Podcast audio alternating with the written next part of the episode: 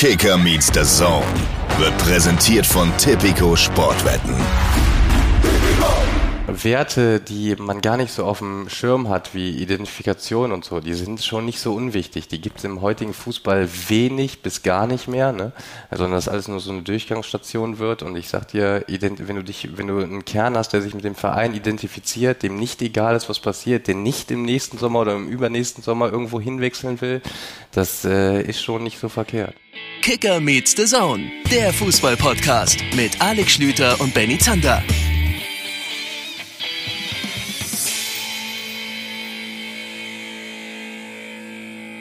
Einen wunderschönen guten Tag. Herzlich willkommen zu einer neuen Folge Kicker Meets the Zone. Mein Name ist Alex Schlüter und ich begrüße den Mann, dessen Podcaster-Zertifikat aktuell in Untersuchung ist. Herzlich willkommen, Benny Zander.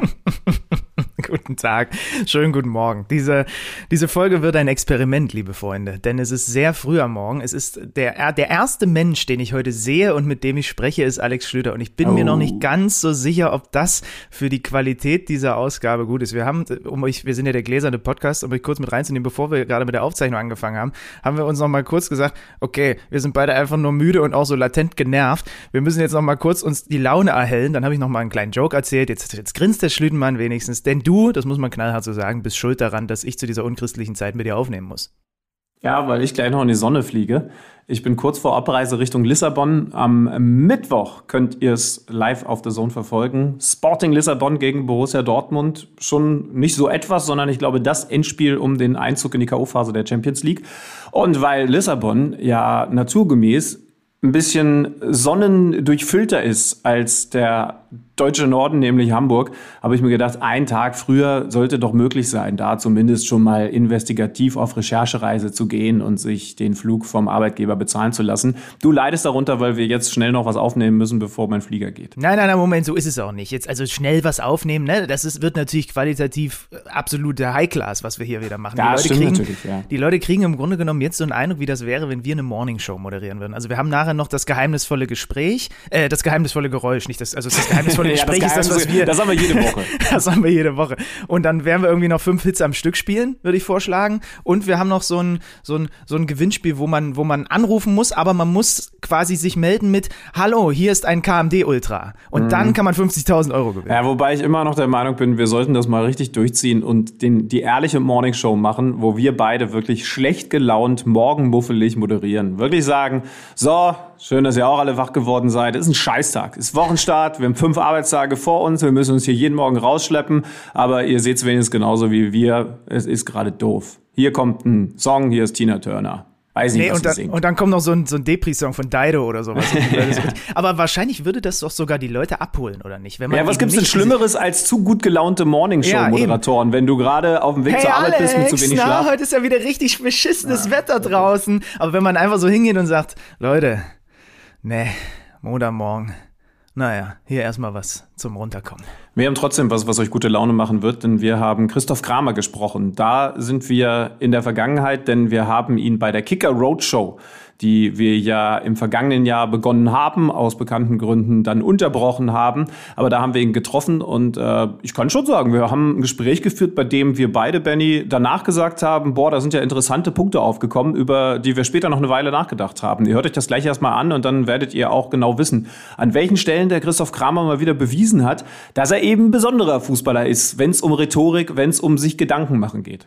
Dann haben wir später natürlich auch noch unsere Spieltagsanalyse. Wir müssen noch, das hat ja Alex Alexander Schlüter so ganz galant in diesem Anfangsjoke so ein bisschen gestriffen das Thema Werder Bremen und Markus Anfang äh, mit Tim Lüdecke äh, vom Kicker natürlich auch noch besprechen. Aber jetzt gleich also erstmal unser ausführliches Gespräch mit Christoph Kramer. Vergangene Woche haben wir das geführt und wir haben es geführt im Deutschen Fußballmuseum, wo der Schlüter und ich dann noch mit großen Augen durchgelaufen sind. Da hängt dann unter anderem noch der Zettel von dem Elfmeterschießen von der WM 2.6 mit Lehmann und wo muss er hinspringen und so weiter.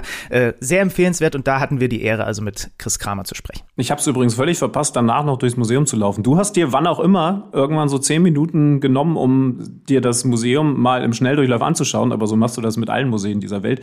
Ich habe es gar nicht mehr geschafft, weil, weil ich dann irgendwie in Vorbereitung war und als dann unser Auftritt und das Gespräch mit Chris Kramer zu Ende war, äh, ging es dann schon zu schnell an die Theke und wir haben den Feierabend eingeläutet und deswegen kann ich nur sagen, Benny meint das ist ein Besuch wert. Ich habe zumindest mit Christoph Kramer gesprochen in diesem Fußballmuseum. Also geht da mal hin und hört euch jetzt an, was bei unserem Gespräch rausgekommen ist.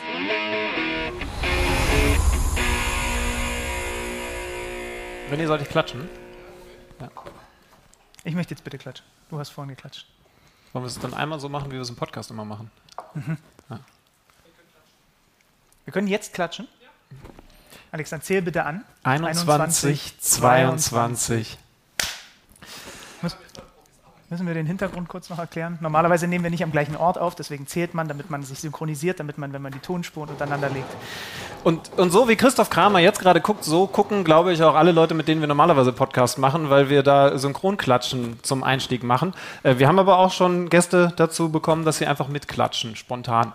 Ähm, das müssen wir heute nicht machen. Ich sage einfach Hallo, Christoph Kramer, schön, dass du da bist. Vielen Dank. Hier Hallihallo. im Fußballmuseum Dortmund. Ähm, du hattest ein bisschen längeren Weg. Ja, genau. Den Applaus hast du dir verdient. Ähm, du bist in den Verkehr gekommen. Äh, Als Gladbacher muss ich dich sowieso fragen, wie, wie ist es hier in Dortmund? Hat man versucht, dich äh, von der Straße zu ziehen oder hast du dich sicher gefühlt? Ich habe mich sehr sicher gefühlt, muss sagen, dass ich äh, Riesenrespekt vor allen Dortmunder habe, auch vor den Dortmunder Spielern, die in Dortmund wohnen, weil die müssen ja auch immer nach Dortmund rein. Ähm, das ist echt Wahnsinn. ne? Also hier ist eine Baustelle nach der anderen und es ist zwischen 60 und 80 und ich bin jetzt zwei, ein Viertelstunde gefahren von Gladbach nach Dortmund, was äh, komplett wahnsinnig ist, aber ähm, das Fußballmuseum ist echt schön, muss man wirklich Natürlich sagen. auch ein guter Trick, um die Spieler in Dortmund zu halten. Sie finden einfach nicht raus. Mega.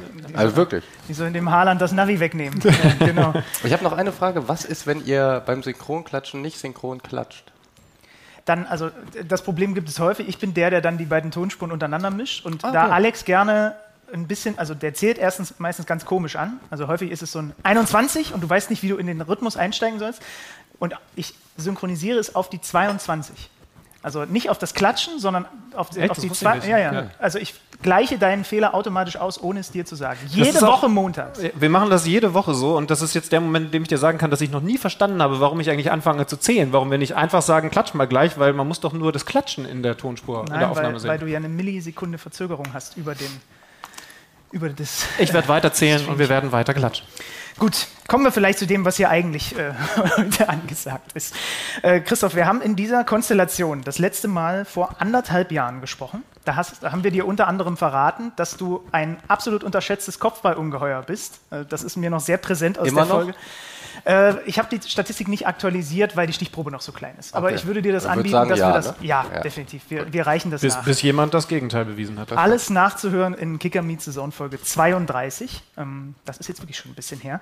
Das war im April 2020. Da haben wir gesprochen noch über Themen wie Kleingruppentraining. Wann kann man mal wieder mit Kontakt trainieren?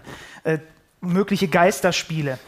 Und du hast damals so schön gesagt, dass vielleicht diese Pandemiezeit auch bei dir selbst bewirkt, dass man die kleinen Dinge wieder ein bisschen mehr zu schätzen weiß, mit den Jungs trainieren können. Äh, Fans im Stadion. Hast du dir das tatsächlich so ein bisschen angewöhnen und erhalten können, diesen Vorsatz? Auf jeden Fall, wobei ich sagen muss, dass ich jetzt schon wieder in so einer Zeit bin, wo ich es als normal ansehe, was total schade ist, aber glaube ich auch mega menschlich. Ne? Also das ist, ich habe das damals glaube ich auch gesagt, dass ich das immer so vergleiche, wenn man aus einem ganz langen Urlaub kommt äh, und dann ist man einen Tag wieder im Alltag und dann ist wieder alles vergessen und ist man sofort wieder drin.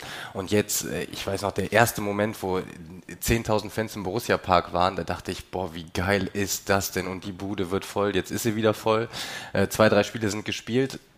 Ich oder wir wissen es jetzt noch so ein bisschen zu schätzen und freuen uns jedes Mal aufs Neue rauszugehen, weil äh, wenn du mehrere Jahre Bundesliga spielst, ist es ja leider so, dass dieses Gefühl auch abstumpft, äh, immer rauszugehen und dann hat man nicht immer dieses Gefühl Gänsehaut, wie geil ist das denn? Das hat man jetzt schon wieder, aber wenn das jetzt hoffentlich ähm, noch ein halbes Jahr, Jahr so weitergeht, dann wird das auch wieder in Vergessenheit geraten, weil es das was es ist sehr schade, aber wahrscheinlich auch genauso menschlich. Aber nimm uns mal mit in deinen Kopf bei diesem ersten Spiel dann wieder vor Zuschauern. Wie ungewohnt ist es wirklich und wie schnell innerhalb des Spiels bist du in den Modus gekommen, aber ja einfach wie vorher?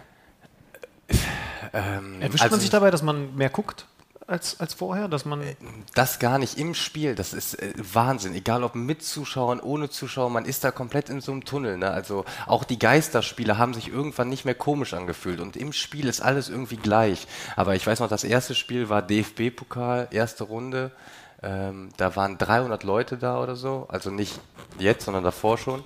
Ähm, das war Wahnsinn. Oder jetzt in Kaiserslautern waren 5000 Leute da und da ist man auf den Platz gegangen und man hatte schon ein anderes Adrenalin. Das hast du schon gemerkt. Ne? Dann im Spiel ist es gleich, aber gerade davor und danach, das gibt dir schon einfach was. Und das ist ja auch, wenn man ganz ehrlich ist, es hat ja keiner äh, angefangen im Hinterkopf, boah, man verdient voll viel Geld, sondern man will immer in großen Stadien spielen, Menschen begeistern, äh, feiern vor der Kurve. Das war ja das, was allen so antreibt. Und das merkt man dann, dass diese dass dieser Urwunsch äh, dann wieder so befriedigt wird. Das ist schon ein ganz, ganz geiles Gefühl. Hast du als junger Spieler, als du das erste Mal vor größeren Kulissen gespielt hast, dich daran tasten müssen? Also warst du sehr nervös bei den ersten Auftritten? Mhm, ich bin, glaube ich, niemand, der so krass nervös ist. Ich habe das nicht so. Also ich bin eigentlich nie nervös. Ich weiß nicht, ob das schade oder gut ist. Mhm, für meine Karriere war es wahrscheinlich jetzt gar nicht so schlecht. Ähm, mich hat das eher immer angespornt. Ne? Also ich fand das richtig geil, wenn du in so, das erste Mal vor richtig vielen Zuschauern war mein erstes Zweitligaspiel bei Fortuna Düsseldorf montagsabends, zweite Liga, ich habe bei Bochum gespielt und da kam ich in der 75. Minute rein und dann äh, haben, das war ja früher noch, das ist ja heute auch noch so, dann rufen alle so, der Spielerwechsel bei Bochum und neu im Spiel mit der Nummer 23 Christoph und dann haben halt alle Fortuna Arschloch gerufen ne? und das ist, äh, das sind, das ist einfach so, also das spornt einen an, das ist geil ne? und dann stehst du da, bist natürlich irgendwo nervös, das gehört auch dazu, so eine Grundspannung, ähm, aber willst dann irgendwie mh, mm, begeistern und zeigen, was du kannst, so auch gerade als, als als junger Spieler. Das geht weniger verloren, dass du zeigen willst, was du kannst, aber das ist schon einfach das, was am meisten auf jeden Fall befriedigt. Wenn das bei dir nicht so das Thema ist mit der Aufregung, merkst du das aber bei Mannschaftskollegen oder hast du das vielleicht bei alten Mannschaftskollegen ja, gemerkt? Du musst keine Namen nennen, es sei denn, du möchtest dass es Leute gibt, die dann wirklich eine Stunde vorher nicht mehr ansprechbar sind, weil sie völlig ja. hibbelig sind? Also, und es ist kein, es ist, glaube ich, einfach eine Typfrage und keine Altersfrage. Also ich habe äh, mit älteren Spielern zusammengespielt, die total nervös waren, die dann wirklich auch schon so einen Tag vorher, wo du merkst, dass die so langsam in den Tunnel kommen, was ich ja gar nicht verstehen kann. Ne? Oder die dann, ich bin zum Beispiel jemand, ich kann im Bus zum Spiel sitzen und ich mache wirklich am liebsten Witze. Vielleicht mache ich die auch, um so eine gespielte Lockerheit mir zu erhalten, wobei ich jetzt mittlerweile sagen würde, das mache ich, weil ich wirklich lustig bin. Äh, auf jeden Fall. Ähm, ist es dann so, dass, dass ich merke, alle haben dann ihre Earpads drin und sind komplett im Tunnel, ähm, weil es auch irgendwie dazugehört. Ne? Da wird dann auch nicht so gerne gesehen, wenn man dann noch redet. Aber da kann ich schon relativ locker sein und dann so mit wahr machen, dann nehme ich aber auch noch andere Sachen wahr und freue mich eigentlich, dass ich da bin. Und dann, wenn dann wirklich rausgehst zum, äh, auf den Spielertunnel, dann weiß ich einfach, dann kann ich mich drauf, auf mich verlassen, dass ich dann irgendwie da bin und dann in den Tunnel komme. Also ich brauche jetzt keine große Anlaufzeit, um in den berühmt-berüchtigten Tunnel zu kommen. Wann ist man aus dem wieder draußen? Nach dem Abpfiff. Ja. Wobei Adrenalin noch Wenn der noch lange das Mikro anhält, unter ne? die Nase hält, dann ist da, ja, da ist er noch voll fokussiert. äh, ist, also äh, ich merke es tatsächlich, also äh, nach den Spielen kann ich nicht so gut einschlafen. Mhm. Also das habe ich schon, gerade nach Abendspielen, wenn letztes Jahr, wenn wir Champions League gespielt haben, dann penne ich mein, manchmal erst so um drei, vielleicht vier Uhr ein. Also dann merke ich schon, dass es was mit mir gemacht hat ohne zu denken, dass es jetzt noch was mit mir macht, aber das verarbeitet man schon. Also man hatte ja krasse Gefühle und dann hatten wir auch echt heftige Spiele. Dann bist du aufgedreht, dann ja. Gibt es auch keine wirklichen Tricks dagegen. Ne? Ich weiß, bei Mats Hummels ist es auch so. Der dann, gut, der guckt meistens NBA nachts dann, weil er weiß, das ist vielleicht normalerweise verboten, wenn wir am nächsten Morgen trainieren, aber ich werde jetzt sowieso nicht einschlafen, weil das Adrenalin noch so hoch ist. Hm, nee, es gibt keinen Trick dagegen. Es ist ja auch, also es wäre ja auch schade, wenn es nicht so ist. Ne? Also diese, du bist ja dann, das hört sich immer so krass an, aber du bist ja irgendwo in jedem Spiel mitten im Kindheitstraum und dass dich das dann aufkratzt und du hast so viele Emotionen während eines Spiels, egal ob es jetzt positiv oder negativ ausgeht. Der Trainer hat dich abgefuckt. Also du hast ja so viele Themen, mit denen du emotional beschäftigt bist, ähm, dass du dann, das beschäftigt dich schon auf jeden Fall im Unterbewusstsein. Und du kannst auch, das kann ich aus eigener Erfahrung sagen, wenn du dich hinlegst, obwohl du nicht müde bist und du versuchst einzuschlafen, ich entwickle die größte Form des Selbsthasses, wenn ich merke nach einer halben Stunde und nach einer Stunde, okay, ich bin immer noch nicht eingeschlafen, dann stehe ich wieder auf. Also, also ich merke tatsächlich auch nach Sendungen, denn wir machen ja auch stimmt, was, ja, was ja. sich wie ein, wie ein Traum anfühlt, dass ich aber gar nicht aufhören, aufhören kann, über diese Sache zu brabbeln. Also das, was du natürlich auf dem Feld erlebst, das erleben wir ja daneben, äh, egal ob da jetzt ein Interview gut oder vielleicht auch mal total doof gelaufen ist oder ob hinter mir eine Werbebande zusammengekracht ist, während ich was anmoderieren wollte. Und ich merke, dass ich einen Drang habe, darüber zu reden, weil das irgendwie verarbeitet werden muss. Wenn du jetzt sagst, vorm Spiel ist das bei dir gar nicht so krass mit dem Tunnel, weil du noch Witze machen kannst, bist du dann danach aber thematisch noch so sehr dabei, dass du ähm, Freunde ähm, vielleicht bis zum sich verabschieden Mannschaftskollegen dann noch voll laberst mit den Themen, die da 90 Minuten lang passiert sind? Mm, ja, ich habe, äh, also mit meinem besten Freund telefoniere ich meistens nach den Spielen. Ähm, so, der guckt auch alle Spiele, nur mal so eine Einschätzung, wie der das gesehen hat. Das äh, mache ich eigentlich immer, das ist so ein bisschen Routine geworden. Jetzt nicht, weil es da um fachlich äh, ganz große Dinge geht, sondern einfach, weil er mein bester Freund ist und wir halt auch gerne reden. Äh, und äh, dann erzähle ich ihm noch so ein bisschen, was so äh, innerhalb passiert ist. Äh, das mache ich schon immer, aber dann ähm, setze mich meistens tatsächlich abends äh, nochmal mit dem Gin Tonic auf meine Hollywood-Schaukel und lasse nochmal so alle Revue passieren. Das, äh, das mag ich auch. Das jetzt so hast du gerade sehr viele schöne Bilder erzeugt. Äh, ja, da gehen gerade ähm, viele Sachen im Kopf durch. Ja, das äh, ist ja auch irgendwie so eine, also das ist für mich so eine Routine, die ich total mag. Ne? Nach so einem Spiel, du bist kaputt. Ich mag auch zum Beispiel das Gefühl total, wenn man kaputt ist. Wenn man so sich wirklich verausgabt hat und dann weiß man, boah, jetzt setze dich ich habe das Bild auch zu, zum Beispiel, wenn ich so in der 70. oder so, wenn ich nicht mehr kann, ne, dann habe ich dieses Bild von der Hollywood Schaukel und Gin Tonic in meinem Kopf und denke so, jetzt kommen noch 20 Minuten, hau nochmal alle draus und dann setze ich da heute Abend wieder hin und dann ist die Welt wieder schwer in Ordnung. Also das, ich habe schon so Routinen, wo ich ähm, dann runterkomme und auch vielleicht verarbeite. Oh, das werde ich bei, meiner, bei meinem nächsten Kommentar verwenden. 70. So Minute. 70. Oh, der Kramer denkt gerade an den Gin Tonic. Schaut ihm in die Augen. Was Laktat kommt, er denkt an den Gin. ähm, jetzt musstest du leider über einen Monat verletzungsbedingt zuschauen. Da sind wir auch wieder beim Thema Typfrage, weil ich habe mal geschaut, du bist eigentlich in deiner Karriere nie länger als zwei Monate, wir klopfen alle mit, äh, verletzt gewesen. Wie gut kannst du damit umgehen, zugucken zu müssen? Ja, nicht so gut. Also jetzt 5-0 gegen Bayern gewonnen war schon scheiße von da oben. Ne? Also das war schon echt scheiße. Äh, Generell äh, bin ich ein äh, ganz großer Freund von Sachen auskurieren lassen. Ne? Also wenn ich, ich bin da auch so wirklich eine Mimi, ne? Und wenn ich merke, mein Bein ist da nicht 100% okay, dann kann ich es nicht, ne? Dann bin ich blockiert. Und ähm, ja, deswegen lasse ich immer alles auskurieren. Ich weiß, die, also die Reha nervt mich brutal, ne? Brutal. Äh, aber ähm, ich mache es natürlich gewissenhaft, weil da ja auch ein richtiger Sinn hintersteckt. Ne? Und äh, von daher glaube ich, dass ich ein angenehmer Reha-Partner bin für meine Reha-Trainer.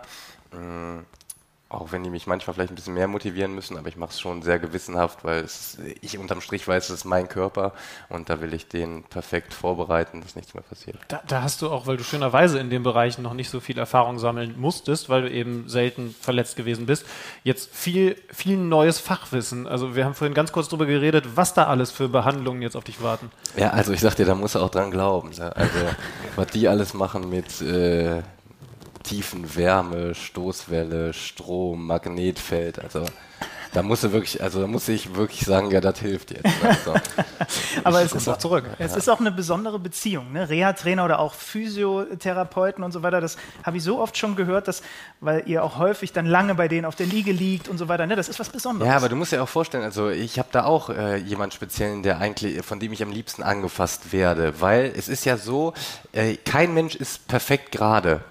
Und mein Physiothera meine Physiotherapeutin weiß, ich stehe so, sagen wir mal, so ein bisschen schief, weil die mich schon so oft in der Hand hatte. Und wenn ich zu jemand anderem gehe, dann macht er mich gerade, was eigentlich in der Norm perfekt ist, ist aber für meinen Körper eine Katastrophe. Und deswegen weiß ich, ich gehe zu Steffi, die weiß, der Kramer steht schief, der steht genau so schief und dann, wenn ich gerade stehe, macht die mich halt schief. Und das ist für meinen Körper gut. Deswegen hat man da schon eine, auch eine, also es ist eine logische Beziehung, weil im Leistungssport, hm, das kannst du jetzt nicht vergleichen mit, wenn du äh, zwei, dreimal die Woche joggen gehst ne, und dann zieht was, sondern wenn da irgendwie was falsch steht, das merkst du sofort. Ne? Und dann äh, kannst mal in der Maximalbelastung irgendwann mal reinziehen. Da, da, möchte ich gerne so ein Instagram-Spruchbild von haben. Kein Mensch ist perfekt gerade und du am besten mit so einem romantischen Bild, äh, mit Gin Tonic zum Beispiel.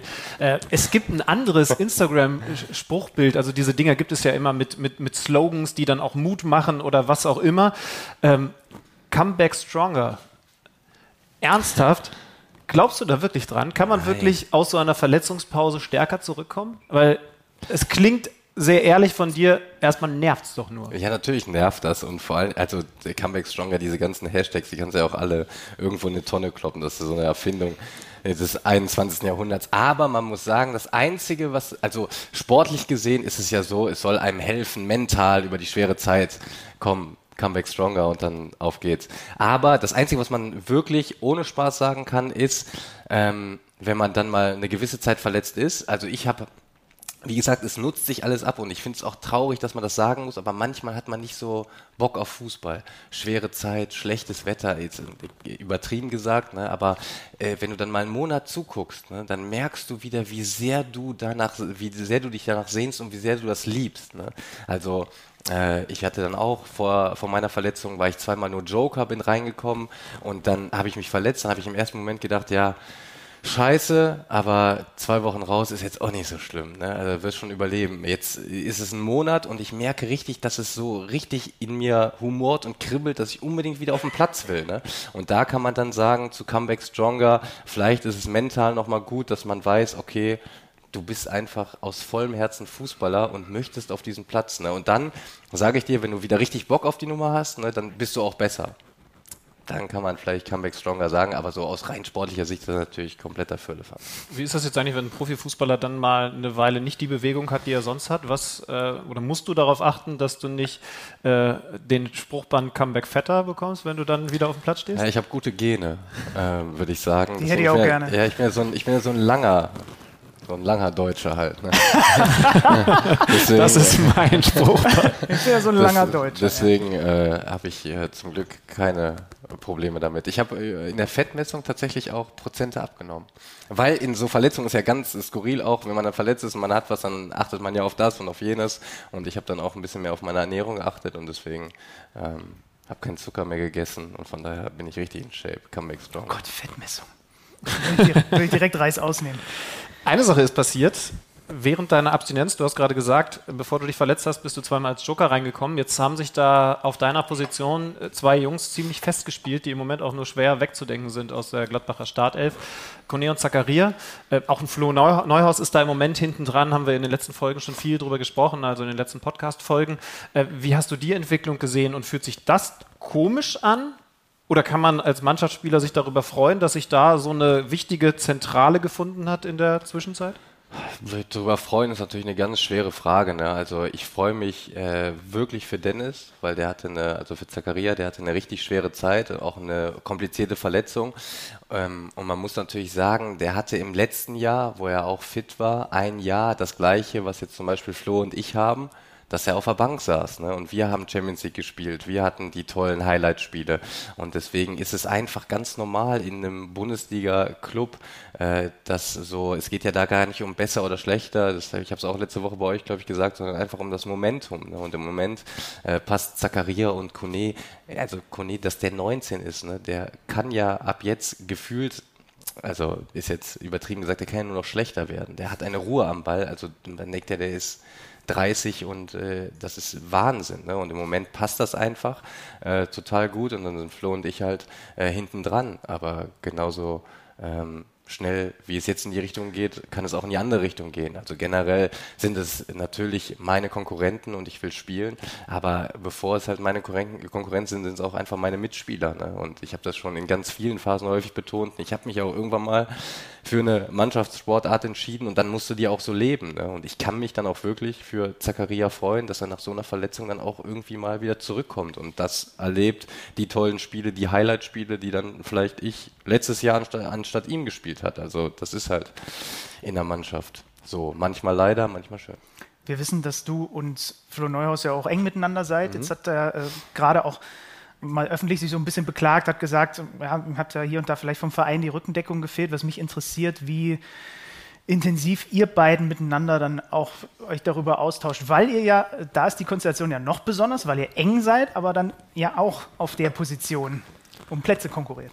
Es ist übrigens, äh, ich habe das schon ganz häufig in meiner Fußballkarriere äh, erlebt. Ich weiß nicht warum, das muss aber irgendwas unterbewusst Psychologisches haben, dass man häufig mit den Spielern, auf denen man eine Position begleitet, also mit seinen Konkurrenten am besten kann. Ach was. Okay. Das ist ganz häufig so. Ich checke nicht wieso. Aber das habe ich in allen meinen Stationen habe ich das äh, erlebt ist mal für einen Psychologen wäre das eine gute Frage. Ähm, Gibt es Anwesende? Äh, Haruka dreht sich um.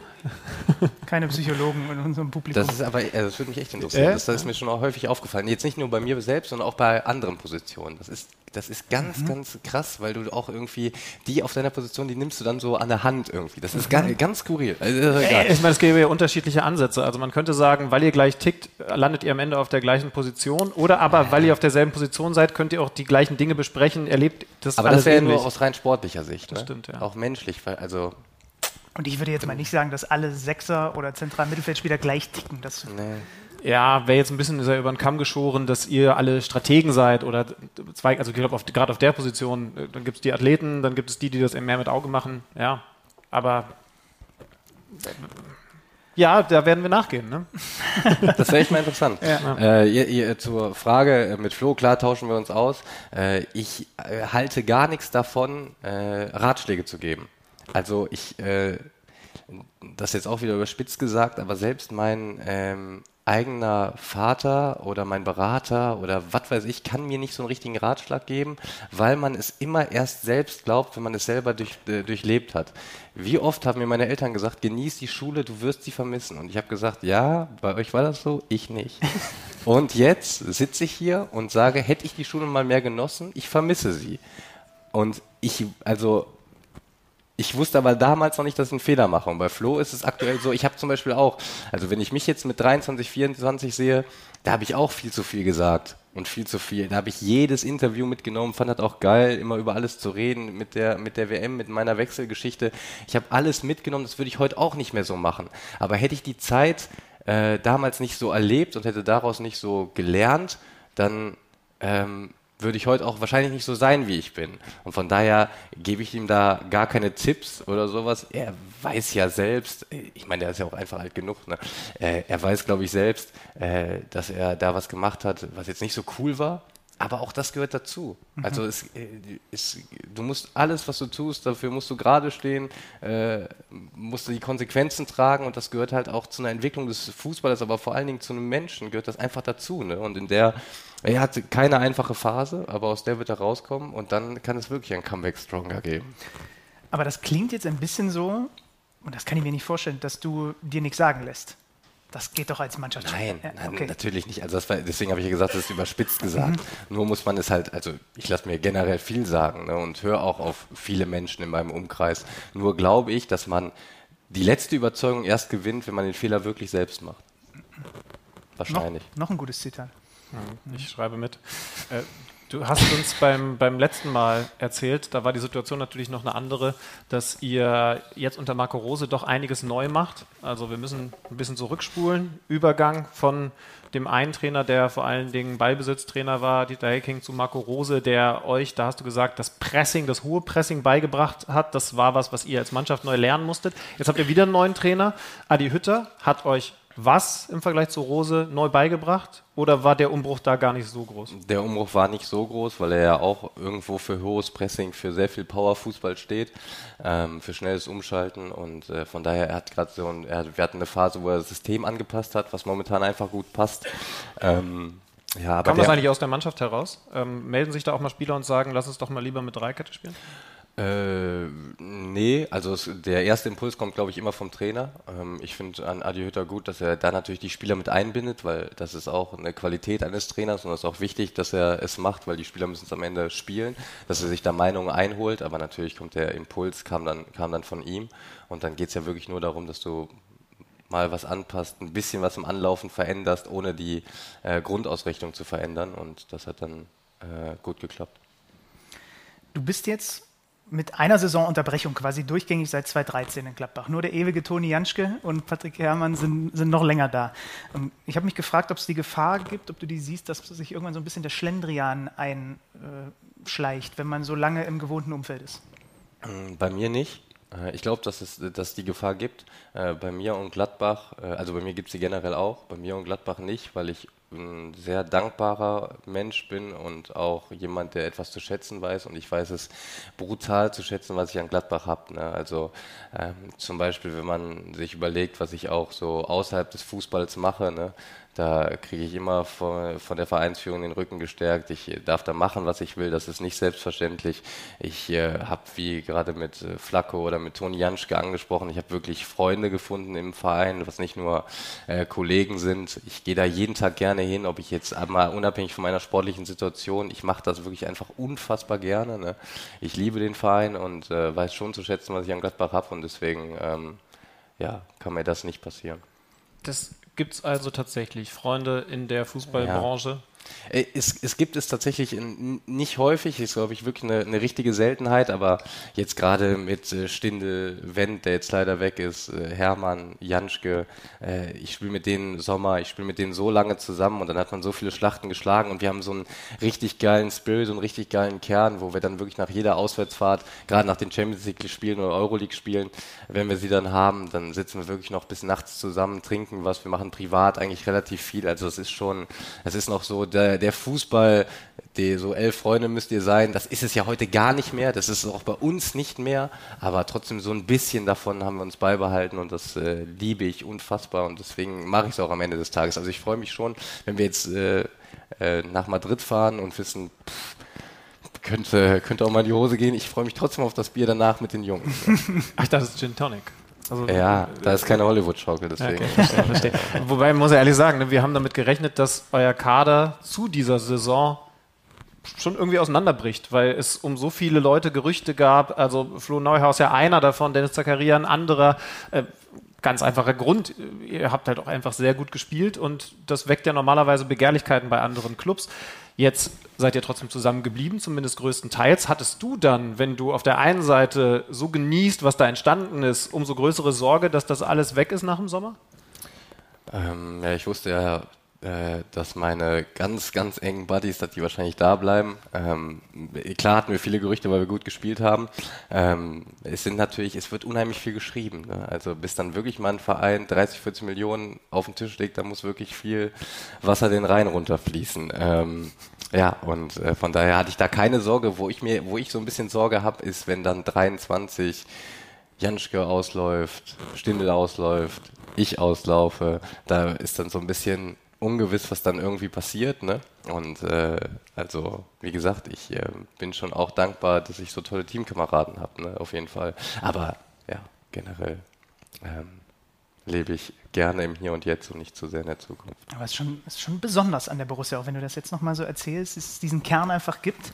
Und hat es natürlich Adi Hütter dann auch, erleichtert Adi Hütter auch einfach den Job, ne? weil er übernimmt eine funktionierende Einheit und kann mit der an, an den Dingen feilen. Ja, und ich sag dir so, ähm, Werte, die man gar nicht so auf dem Schirm hat, wie Identifikation und so, die sind schon nicht so unwichtig. Die gibt es im heutigen Fußball wenig bis gar nicht mehr, ne? also, dass alles nur so eine Durchgangsstation wird. Und ich sag dir, wenn du dich, wenn du einen Kern hast, der sich mit dem Verein identifiziert, dem nicht egal ist, was passiert, der nicht im nächsten Sommer oder im übernächsten Sommer irgendwo hinwechseln will, das äh, ist schon nicht so verkehrt. Aber wie hat das denn dann genau funktioniert in Gladbach? Also du hast jetzt ein bisschen angedeutet, dass da offensichtlich auch von Vereinsseite Vertrauen gegeben ist, dass ihr als Spieler Dinge machen könnt, wo vielleicht andere Vereine sagen, nein, nein, außerhalb des Platzes geht gar nichts. Äh, aber es ist ja offensichtlich so besonders, dass dann vielleicht auch von Max Eberl und, und anderen Leuten ein besonderer Stil vorgelebt worden ist. Denn ich könnte mir jetzt nur vorstellen, dass das andere Vereine auch die hier in der Nähe sehr, sehr gerne so kopieren würden. Es funktioniert ja nur offensichtlich nicht überall. Ja, es, es geht ja einfach darum, wie du, wie du den Menschen, den Spieler einfach behandelst. Ne? Und ich hatte nie einen, einen Grund äh, zu sagen, äh, ich hätte, ich hatte natürlich jetzt auch nicht, das, das muss man, das ist auch Teil der Wahrheit, ich hatte jetzt kein Angebot von Real Madrid oder Barcelona. Hätte ich das gehabt, dann wäre ich wahrscheinlich weg gewesen. Ne? Also äh, das muss man auch so ehrlich sagen. Aber ich würde niemals so einen Schritt diagonal hoch rechts, diagonal hoch links von Gladbach wegmachen, weil äh, ich dafür den Verein zu sehr mag und das hat natürlich auch einfach mit der Führung zu tun. Also ich bin Max Eberl äh, in so vielen Sachen unfassbar dankbar. Ich äh, habe so viele Mitarbeiter, äh, Steffen, Steffen Korell, unseren Hauptscout, also da ist man einfach in einem guten Austausch und die geben uns einfach ein gutes Gefühl und das wissen wir auch, glaube ich, äh, alle zu schätzen, die jetzt schon so lange dabei sind. Das ist ja auch ein Riesenlob, das größte Lob für, ein, für einen Verein. Ähm, klar ist es jetzt auch so, dass äh, wir irgendwann in eine Altersstruktur kommen, äh, wo es dann auch nicht mehr weggehen würde. Aber ein Patrick Herrmann, ein Toni Janschke, ein Los Stindl, äh, ich, äh, wir hatten ja auch mal Möglichkeiten, irgendwo hinzuwechseln wahrscheinlich. Und das ist das größte Lob für einen Verein, wenn man dann sagt, nee, wir wollen da bleiben, weil wir es hier geil finden. Und das äh, kann sich dann schon auch die Führung auf die Fahne schreiben. Ihr seid jetzt schon eine ganze Weile da. Mittlerweile gibt es eine junge Generation danach. Da sind jetzt zwei Außenverteidiger, die 18 spielen. Wie alt lässt das, äh, die 18 sind, wie alt lässt das einen fühlen? Alt. Zwölf Jahre Unterschied. Das ist schon Ja, ja das, ist, das ist komisch. Wenn du sagst, du hältst nichts von Ratschlägen, hältst du dich dann bei zum Beispiel den beiden auch so ein bisschen zurück? Luca Netz, Joe Skelly. Ja, da geht es ja so mehr um was Inhaltliches. Ne? Also wenn mir, ich bin sowieso ein, einer, der viel über Fußball redet, auch äh, auf dem, auf dem Platz einfach viel redet und da viel probiert zu helfen und zu coachen. Ähm, klar nimmt man sich dann mal einen jungen Spieler, weil das sind ja wirkliche Hilfestellungen, wenn es um was Inhaltliches geht. Und auch das muss er selbst ausprobieren, aber da probiert man natürlich dann schon mit Rat und Tat irgendwie zur Seite zu stehen. Das ist ja auch ganz, ganz normal. Du hast vorhin dieses Thema krasser Durchlauf, äh, Identifikation mit einem Verein äh, angesprochen. Es äh, gab gerade diese Debatte über die Entwicklung junger Spieler, die äh, Rashid Asusi von Fürth angestoßen hat, der im Kicker gesagt hat, äh, der deutsche Fußball verliert Talente, weil sie zu früh zu viel verdienen. Also der beklagt sich darüber, dass es Topclubs gibt, die kaufen ihm 13-, 14-Jährige oder holen die weg und ködern die mit Gehältern, die er seinen Top-Zweitliga-Kicker nicht bezahlen kann. Und dann gibt es irgendwann den Moment, wo sie vielleicht doch durchs Raster fallen. Dann sollen sie wieder in die zweite oder dritte Liga zurück. Das Gehalt geht runter ohne Ende. Und er sagt, ja, da ist doch klar, dass das einen Knacks gibt. Hat er da einen Punkt? Ja, voll. Also das ist der Punkt und vor allen Dingen hat, ist es auch nochmal ein Punkt, ob man wirklich einem 13, 14, 15-Jährigen so viel Geld gibt. Ne? Weil ich sag dir, die können, in dem Alter kannst du noch nicht einschätzen, wie viel Geld du fürs Leben brauchst. Und wenn du dann, sagen wir mal, 10, 15 Mille im Monat verdienst, ne, das ist abgefahren abartig. Ne? Und dann hast du es wirklich so, dass du, äh, dass du nicht mehr, kein, ich will nicht sagen, keinen Antrieb mehr hast, aber natürlich äh, ist es auch immer ein Antrieb, Geld zu verdienen. Ich habe in der B-Jugend bei Fortuna Düsseldorf habe ich im ersten Jahr 20 Euro Fahrtgeld bekommen.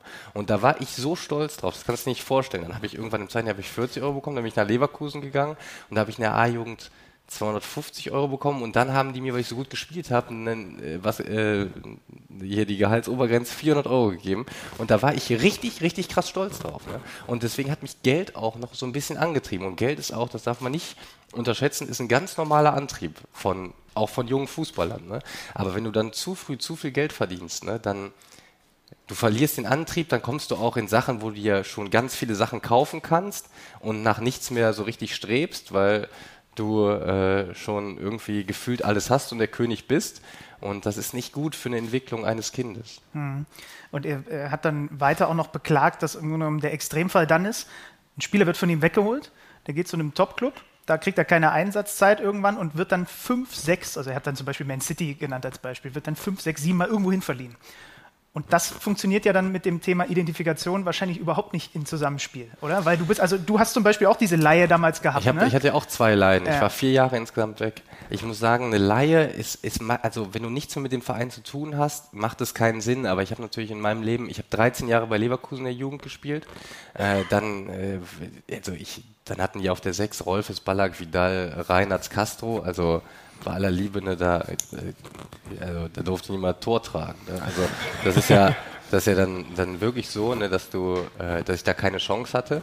Äh, und dann habe ich mich, habe ich mich ausleihen lassen, hatte immer den starken Partner mit Leverkusen in der, in der Hinterhand, die mir auch Stärke gegeben haben. Ich hatte damals äh, jemanden, der sich auch wirklich um mich gekümmert hat, der ständig mit mir Videoanalyse und so gemacht hat. Also ich habe mich schon verbunden gefühlt zu meinem Jugendverein Leverkusen.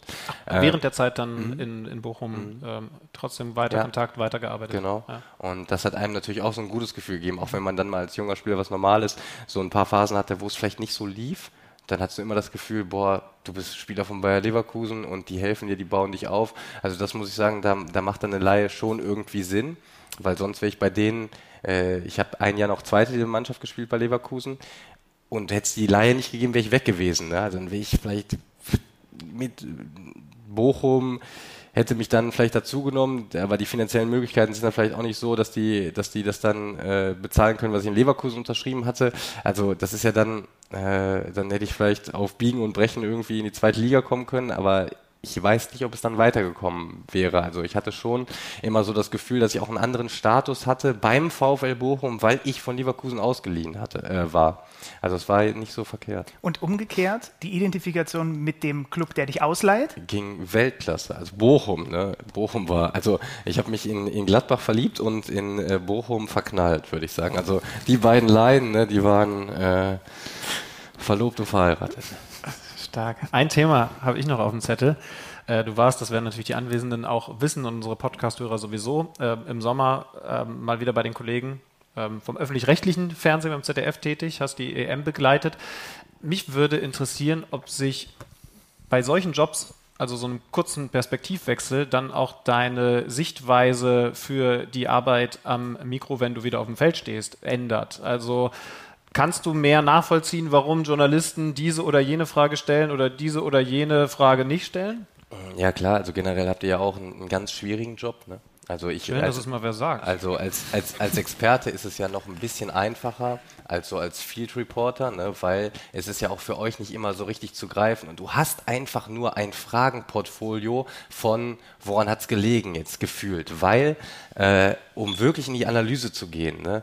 Bräuchtest du Zeit, der Spieler muss darauf Bock haben und du bräuchtest eigentlich 10 Minuten und einen Bildschirm. Dann könntest du wirklich mal was besprechen. Aber dann kriegt ihr schon aufs Ohr, 30 Sekunden, nee, wurde runtergestuft auf 20 Sekunden, okay, 3, 2, 1, Pause, wir müssen in die Werbung. Und dann äh, ist das halt einfach mega schwer und da kannst du ja auch nur sagen, äh, wie fühlen sie sich denn? Woran und, hattet ihr gelegen? Genau, und dann hat der, dann im Zweifelsfall der Spieler jetzt auch nicht so richtig Bock zu euch zu kommen. Also es ist, klar verändert es die, die Sichtweise auch und ich finde, das ist auch ein interessanter Blick, dass ihr auch jetzt, man schimpft zwar immer schnell auf euch, manchmal auch zu Recht, aber ähm, ja, generell habt ihr ja auch einfach einen, keinen einfachen Job. Ne? Wie nutzt du Medien grundsätzlich? Also du wirst natürlich nach dem Spiel an so ein Mikro gebeten und hast im besten Fall dann auch Lust, äh, über das Spiel zu reden. Du kommst hier schönerweise zu uns, aber du hast zum Beispiel auch, vielleicht wird sich der ein oder andere an Clubhouse erinnern, mal eigeninitiativ auch mit deinem Buddy Flo Neuhaus so, äh, wie hießen die Dinger, Räume dann eröffnet mhm. und, und gesagt, okay, jetzt reden wir einfach mal. Das ist ja so ein bisschen eine Veränderung äh, der, der, der Gesprächssituation, weil ihr gesagt habt, also jetzt werde ich meinen Inhalt hier los ohne dass jetzt zwingend jemand Fragen stellen muss. War das Absicht? War das einfach Lust? War das strategisch? Äh, strategisch und Lust. Äh, ich äh, wurde vor vier, fünf Jahren, bevor das mit dem ganzen Podcast losging, wurde ich äh, ganz viel gefragt, ob ich Lust hätte, einen Podcast zu machen. Da habe ich mir gesagt, Podcast, das, ich glaube, das setzt sich nicht durch. Und den den Fehler wollte ich halt jetzt nicht nochmal machen und habe gedacht, Klopp, Clubhouse setzt sich durch, hat sich aber nicht durchgesetzt, deswegen habe ich es auch wieder aufgehört. Knapp. Das, okay. war, es war ganz knapp. Ja, genau. Deswegen, ich, wollte jetzt, ich wollte jetzt fragen, macht ihr das vielleicht immer noch? Man deswegen, deswegen, war da, deswegen war das ein komplett strategischer Punkt und äh, ich fand die Idee von Clubhouse insgesamt fand ich relativ witzig. Also da machst du ja nichts kaputt. Äh, wenn du es vernünftig machst, glaube ich, äh, kommt es auch immer relativ sympathisch an. Und deswegen haben wir das mal probiert. Ich habe auch mal mit Hummelsmüller und Kruse eine Runde. Mhm. Das war auch ganz cool so, ne? Aber es war schon, also der erste Gedanke war tatsächlich äh, strategisch. Ich will mal ganz ehrlich sagen, haben wir jetzt nicht abgesprochen, aber ich habe mir das meiste angehört, weil ich auch an dieses Medium geglaubt habe und natürlich spannend fand, was ihr dazu erzählen habt. Und ich habe mich bestens unterhalten gefühlt, weil ihr da Dinge besprochen habt, ähm, auch auf einer Ebene, die, die man so halt nicht hat, weil da äh, zwei, drei, vier Spieler miteinander reden. Und irgendwann kam bei, die, bei mir der Zeitpunkt, dass ich gesagt habe, wenn die das jetzt ständig machen, dann braucht man mich wirklich nicht mehr. Also ähm, so, so ein bisschen kam dann dieser Gedanke irgendwann, weil ihr natürlich nochmal eine andere Ebene miteinander habt. Kannst du dir vorstellen, dass sich das in Zukunft noch weiter in die Richtung dreht? Vielleicht setzt sich ja doch mal irgendwie sowas durch. Boah, da habe ich mir echt keine Gedanken zu gemacht. Es ist nur könnte, so, da müsste ich mir einen anderen Job suchen, dann könnte ich mich jetzt schon mal darauf vorbereiten. Ja, das wollen wir natürlich nicht und deswegen wird sich das auch nicht durchsetzen. Aber ähm, ich, ich glaube schon, dass es interessant ist, wenn sich äh, gerade mit Kruse, Müller und Hummels habe ich natürlich auch irgendwie so eine Verbindung über ein paar Ecken und dann äh, machst du das mal. Aber ich sage dir natürlich auch, mal ist das geil, aber jetzt, wenn ich dann auch die ersten zehn Folgen werden sensationell, aber Folge 11, 12, 13, 14. Ja, das ist dann auch, dann gehen die halt irgendwann die Themen auch vielleicht so ein bisschen aus. Dann kannst du immer wieder übers Wochenende reden, dann traut sich aber auch keiner so richtig zu sagen, was er wirklich meint, weil dann wissen auch alle, ja gut, da hören wir jetzt auch ein paar zu und dann steht es morgen in der Zeitung. Deswegen wäre es, glaube ich, ähm, für ein paar Folgen super, aber dann auch schnell. Der Gruber schreibt schon mit. Ich, ich, Was mer haben- ich merke schon. Was haben wir jetzt? Folge 109 oder so? Ich hoffe, die Gleichung gilt für uns nicht, sonst sind wir ganz weit unten im Keller angekommen. Äh, ein, ein Thema ganz zum Abschluss noch, weil jetzt schon mehrfach der Begriff Freundschaft fiel. Und auch das ist mir, äh, neben der Tatsache, dass du ein unterschätztes Kopfballungeheuer bist, hängen geblieben aus unserem letzten Gespräch. Du hast nämlich über, damals über Komfortzone haben wir uns unterhalten, über deinen Freundeskreis außerhalb des Fußballs und du hast da diesen Satz gesagt, und da war nur keine Zeit mehr, dass ich ja nochmal nachhake, ähm, dass man als Profifußballer ja nie so sicher sein kann, ob einen eigentlich einer mag oder ob der sich nur in, in dein Licht sonnen möchte, ob er dich ausnutzen möchte, wie auch immer. Bist du damit schon mal auf die Nase gefallen? Weil ich habe das noch so im Ohr und das klang so, als wäre dir das schon mal so passiert. Auf die Nase gefallen nicht. Also ich würde von mir behaupten, dass ich eine ganz vernünftige Menschenkenntnis habe und dass ich das relativ schnell einschätzen kann. Aber die gibt es natürlich immer und du weißt ähm, nie so richtig, was der, was der Gegenüber jetzt so von dir will. Na, ob er dich jetzt wirklich cool findet, ob er dich wirklich witzig findet, ob er dich ob er vielleicht denkt, dass er dich witzig findet, weil du bist, wer du bist, das gibt's ja auch. Also ich unterstelle auch keinem eine böse Absicht. Es gibt auch welche, äh, die würden dir, ich würde es auch, ich glaube, dass wenn ich jetzt, sagen wir mal, mit, mit David Beckham Kaffee trinken gehe, würde ich sagen, ich finde ihn wirklich cool. Aber wenn David Beckham nicht David Beckham wäre, würde ich vielleicht sagen, ich finde ihn gar nicht so cool. Also ich, ich glaube doch, da, da ist gar keine so richtige Absicht hinter. Ähm, aber natürlich muss man da so ein bisschen aufpassen. Ähm, was ich jetzt generell ist ja ganz normal, aber ich würde jetzt nicht sagen, dass ich, dass wenn einer um die Ecke kommt und sagt, hey, wie heißt du nochmal? Ah ja, ähm, ich habe ein paar geile Schiffsimmobilien, ähm, willst nicht mein Freund werden? Also, da, also darauf kann es ja nicht reinfallen, aber äh, trotzdem gibt es auf einer zwischenmenschlichen Ebene schon auch irgendwo Gefahren. Ähm, aber ja, ohne über, übervorsichtig zu sein, weil ich keinem Menschen was Böses unterstelle, ähm, achtet man da schon einfach so ein bisschen drauf, ohne dass es unbedingt ein aktiver Gedanke sein muss. Aber ist jetzt nichts, was dein Sozialleben kaputt macht. Nee, gar nicht. Also ich habe äh, einen ganz großen Bekanntenkreis, einen engen, sehr guten Freundeskreis, den ich schon ewig kenne, den ich auch sehr schätze. Ähm, Familie, klar. Also von daher, ähm, da bin ich sozial gut aufgestellt. Sozial gut aufgestellt. Mit diesem letzten Spruchband können wir, glaube ich, dieses Gespräch beenden. Äh, äh, Chris, ganz lieben Dank. Das war mal wieder vorzüglich. Uns gehen die Themen mit dir definitiv nicht aus. Wir können das auch noch häufiger machen. Wir werden anfragen. Lieben Dank, Christoph wir so. Kramer. Dankeschön.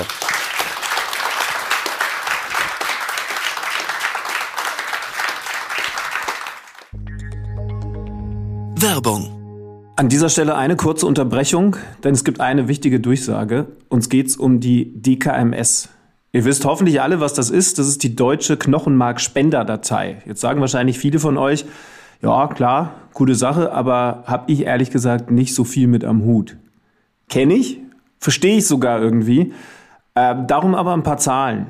Alle zwölf Minuten wird in Deutschland bei jemandem Blutkrebs diagnostiziert. Weltweit sogar alle 27 Sekunden. Ist die häufigste Ursache für krebsbedingte Todesfälle bei Kindern.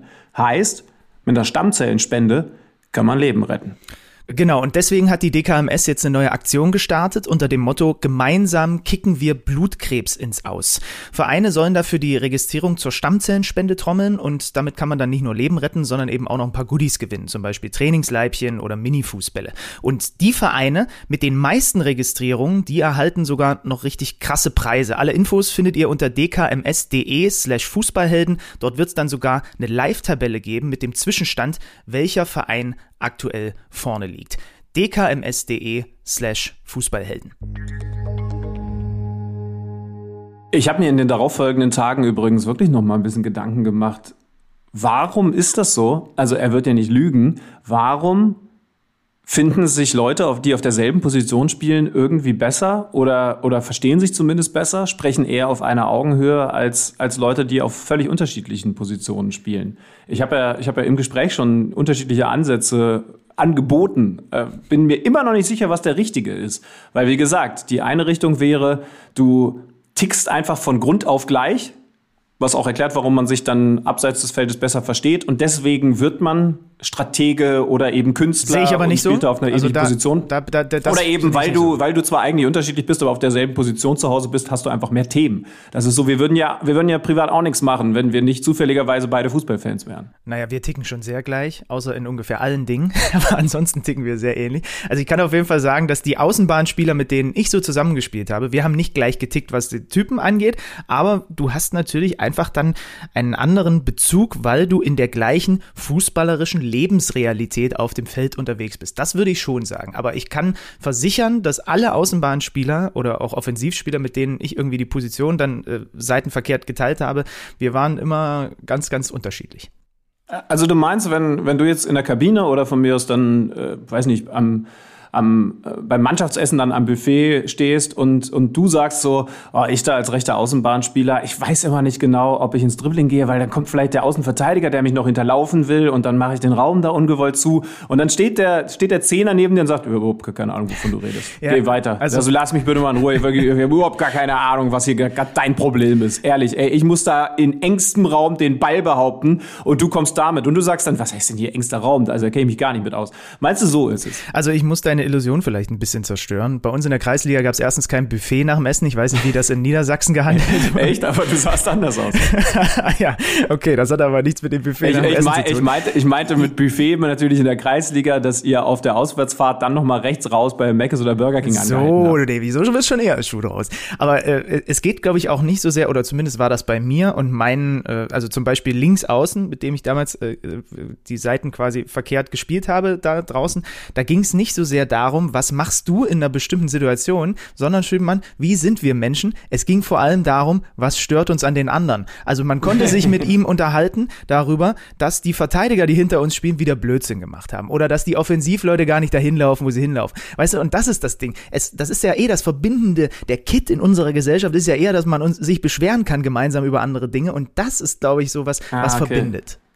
Ja, stimmt, klar. Du kannst natürlich nicht äh, am, am Buffet stehen und sagen, oh, unsere Offensivleute arbeiten gar nicht zurück. Und dann dreht sich dein Mittelstürmer um und guckt dich nur doof an. Also es ist, ja, mich würde das wirklich interessieren, wenn es, äh, also Chris Kramer hat es logischerweise ja vor allen Dingen auf den Profifußball bezogen. Aber es soll ja gerüchteweise den einen oder anderen Profi geben, der hier mal dazuhört, äh, hier mal zuhört.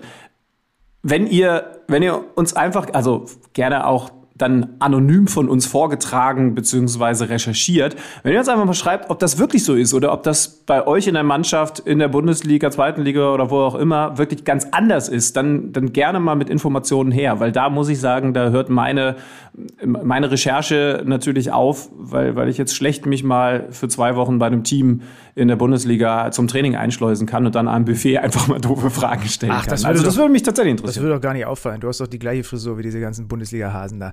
Wir gehen jetzt in den Spieltag rein. Äh, Zwei Sachen möchte ich übrigens vorher noch kurz loswerden. Leute, abonniert uns gerne weiter bei Spotify und lasst mal wieder ein paar iTunes-Rezensionen da, möglichst auch mit relativ hoher Sternbewertung. Ich würde jetzt folgendes, folgendes hier anbieten, einfach um auch mal wieder da ab und zu mal reingucken zu können und vielleicht ein bisschen zu schmunzeln oder was auch immer.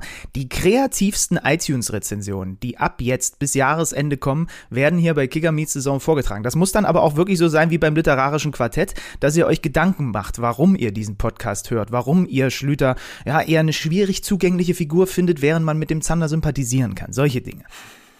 Das wäre mir wichtig. Ja. Jetzt, jetzt, jetzt bin ich gespannt. Komm, wir fangen an mit dem, mit dem Spieltag, der hinter uns liegt, der ja durchaus Überraschung geboten hat. Ging direkt am Freitag los. Ich sag dir ganz ehrlich, ich war ja in Augsburg, habe das Spiel moderiert. Das war für mich das überraschendste Ergebnis, mindestens mal für diese gesamte Saison, vielleicht sogar darüber hinaus. Bayern verliert auswärts in Augstu Augsburg, Augsburg, wie sie es ja sagen. Ich bin mir Äh, sicher, dass sie das so, so nicht sagen. Ich ehrlich gesagt auch. Äh, Und ich muss ehrlich sagen, das Ding habe ich im Leben so nicht kommen sehen. Augsburg davor äh, mit einer mäßigen Saison auf Relegationsrang 16. Die Bayern gerade vor der Länderspielpause mit einem wichtigen Sieg gegen den SC Freiburg. Das war jetzt kein Festival, aber es war eben dann doch ein wichtiger Sieg, den man gegen die starken Breisgauer rausgespielt hat. Und dann verlieren die dieses Spiel gegen den FC Augsburg. Warum? Weil man ein bisschen rotieren musste. Und das ist, bevor wir dann kurz den Spielfilm durchgehen, schon mal das Erste, was ich dir einfach mal so mit an die Hand gebe, weil dieses Spiel gezeigt hat, dass der zweite Anzug definitiv noch nicht so sitzt, wie er eigentlich sitzen sollte.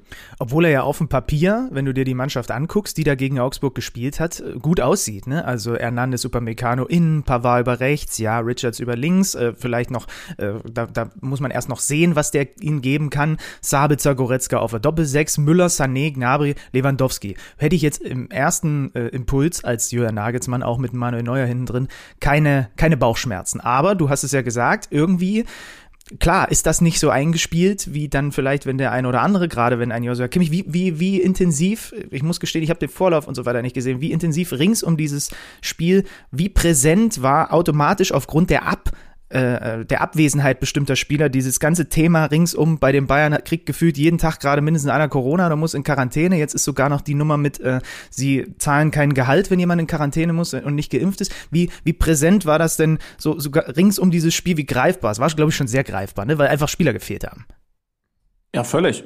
Ich habe mit Hasan Salihamidzic ein bisschen ausführlicher drüber gesprochen, der da auf eine Art dann auch ein bisschen, äh, also zumindest in dem Gespräch noch mittellos gewirkt hat, der eben gesagt hat, ja, meine Güte, was soll man machen? Wir können nur ähm, darauf pochen, dass man sich impfen lässt. Äh, am Ende ist aber jeder für seine Entscheidung selber verantwortlich. Übrigens eine Entscheidung, die, die dann jetzt eben bedeutet, ich entscheide mich gegen die Impfung und werde dann, wenn ich in Quarantäne muss, nicht bezahlt. Du sagst es ja richtig.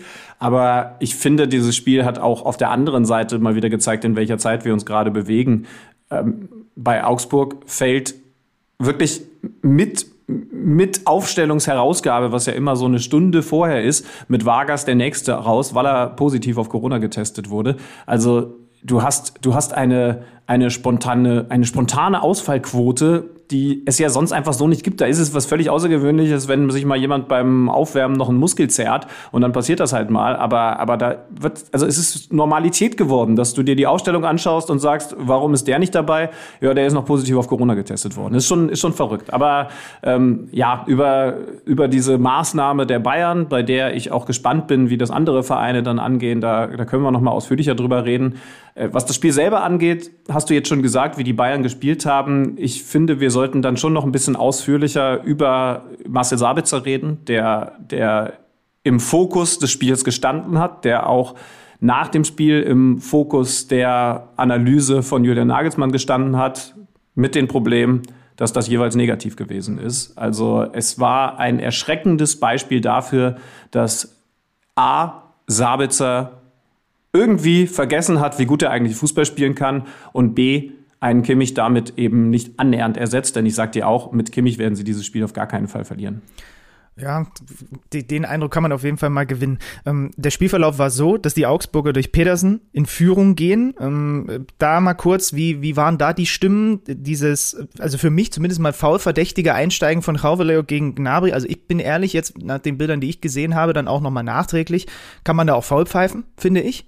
Was, was haben die Protagonisten vor Ort dazu gesagt? Ja, ja, klar. Ja? Ähm, also, aber eben vor allen Dingen, weil es äh, weil es vorher einen Schubsen gab und äh, der Zweikampf selber dann überhaupt erst zustande gekommen ist. Der Zweikampf selber dann, das war kein Foul, aber, aber das vorher, das Schieben, das Straucheln, äh, bei dem dann der Schiedsrichter offensichtlich auch gesagt hat, dass er Vorteil laufen lässt, das, äh, was ich dann komisch finde, denn der ist ja nur eine halbe Sekunde später dann vorbei, das hätte man ahnden müssen. Ja. Also 1-0 Petersen, 23. Minute und dann eben das 2-0, was, was unmittelbar mit Sabitzer zusammenhängt, 35. Minute. Er verliert äh, den Ball, dann muss man allerdings auch noch dazu sagen, also dieser Ballverlust tut enorm weh und natürlich wird der vollkommen zu Recht kritisiert. Aber ich habe dann auch noch mal auf äh, Lukas Hernandez in, in, der, in der Zentrale geachtet, der vollkommen desorientiert eigentlich dran ist an André Hahn, aber dann einfach eben im entscheidenden Moment plötzlich nicht mehr dran ist und unterm Ball durchgeht. Also das gehört auch immer ja noch dazu, das betonen ja Trainer auch gerne, nur weil jemand den Ball verliert, der verliert ihn natürlich in der tödlichst möglichen Zone für eine Fußballmannschaft, heißt das noch nicht, dass unmittelbar danach das Tor fallen muss, macht es natürlich nur umso schwerer, aber wenn du auf Hernandez da achtest in dem Moment, vollkommen seltsames Innenverteidigerverhalten von dem, weil der hätte ganz äh, nicht easy, aber der hätte auf jeden Fall noch die Möglichkeit gehabt, dieses Tor zu verhindern gegen André Hahn. Fand ich schon bemerkenswert. Ja, du musst sogar noch einen Schritt zurück machen und in der Analyse der beiden Gegentreffer mal wieder konstatieren, dass die Rückwärtsbewegung auf den Außen so nicht funktioniert. Das wird in diesen Stunden wahrscheinlich auch das große Thema der Nachanalyse an der Sebener Straße sein. Äh, Julian Nagelsmann war, war richtig sauer wie gesagt, äh, klare Kritik gegen Sabitzer, erzähle ich gleich noch ein bisschen mehr dazu, aber auch eben zu der Art und Weise, wie sie Gegentore kriegen. O-Ton. Wir bekommen jedes Gegentor in dieser Saison auf dieselbe Art und Weise. Und damit meint er vor allen Dingen, achte mal auf Gnabry ähm, ähm, bei, der, bei der Rückwärtsbewegung nach dem Fehler von Sabitzer. Der hört auf, Fußball zu spielen. Also äh, vielleicht hat der ein oder andere das äh, gesehen in der Vorberichterstattung von, von Leipzig gegen Paris Saint-Germain und vor allen Dingen in der Decoded-Folge äh, über Paris Saint-Germain. Da haben wir uns die Rückwärtsbewegung der drei Stars angeschaut und so Leute wie Neymar, Mbappé, auch Messi, die verteidigen im Moment einfach nicht mit. Und das kann ein großer Vorteil sein, weil du vorne stehen bleibst und dann für den Konter da bist. Da bewegen wir uns wirklich in, in Kreisligasphären, wo man das wiederfindet. Aber es hat natürlich im modernen Fußball erstmal das Problem, dass der Gegner dadurch Chancen kreieren kann, die er eigentlich gegen so ein starkes Team gar nicht bekommen darf, wenn nämlich alle mit zurückarbeiten. Und das ist das, was Julian Nagelsmann unglaublich ärgert auf der ballfernen Seite. Also nach Ballgewinn haben Gegner immer die Idee, äh, kommt übrigens auch durch das System von Julian Nagelsmann zustande, den Ball erst einmal auf den Flügel ballfern zu spielen. Und wenn du da nicht sauber mit zurückarbeitest, dann gibt es eben genau solche Chancen, dass du von da flanken kannst, dass du von da abschließen kannst. Und dann ist die zweite große, große Schwachstelle, da hast du absolut recht, äh, recht die, die Zuordnung, die, die Mannorientierung bei den Innenverteidigern. Das war in der vergangenen Saison schon eine kleine, eine kleine Baustelle. Das ist jetzt aber brutal schlecht geworden. Auch Karl-Heinz Rummenigge hat sich ja jetzt ganz frisch zu Wort gemeldet, hat gesagt, das sind Gegentore, die wir so einfach nicht kassiert haben.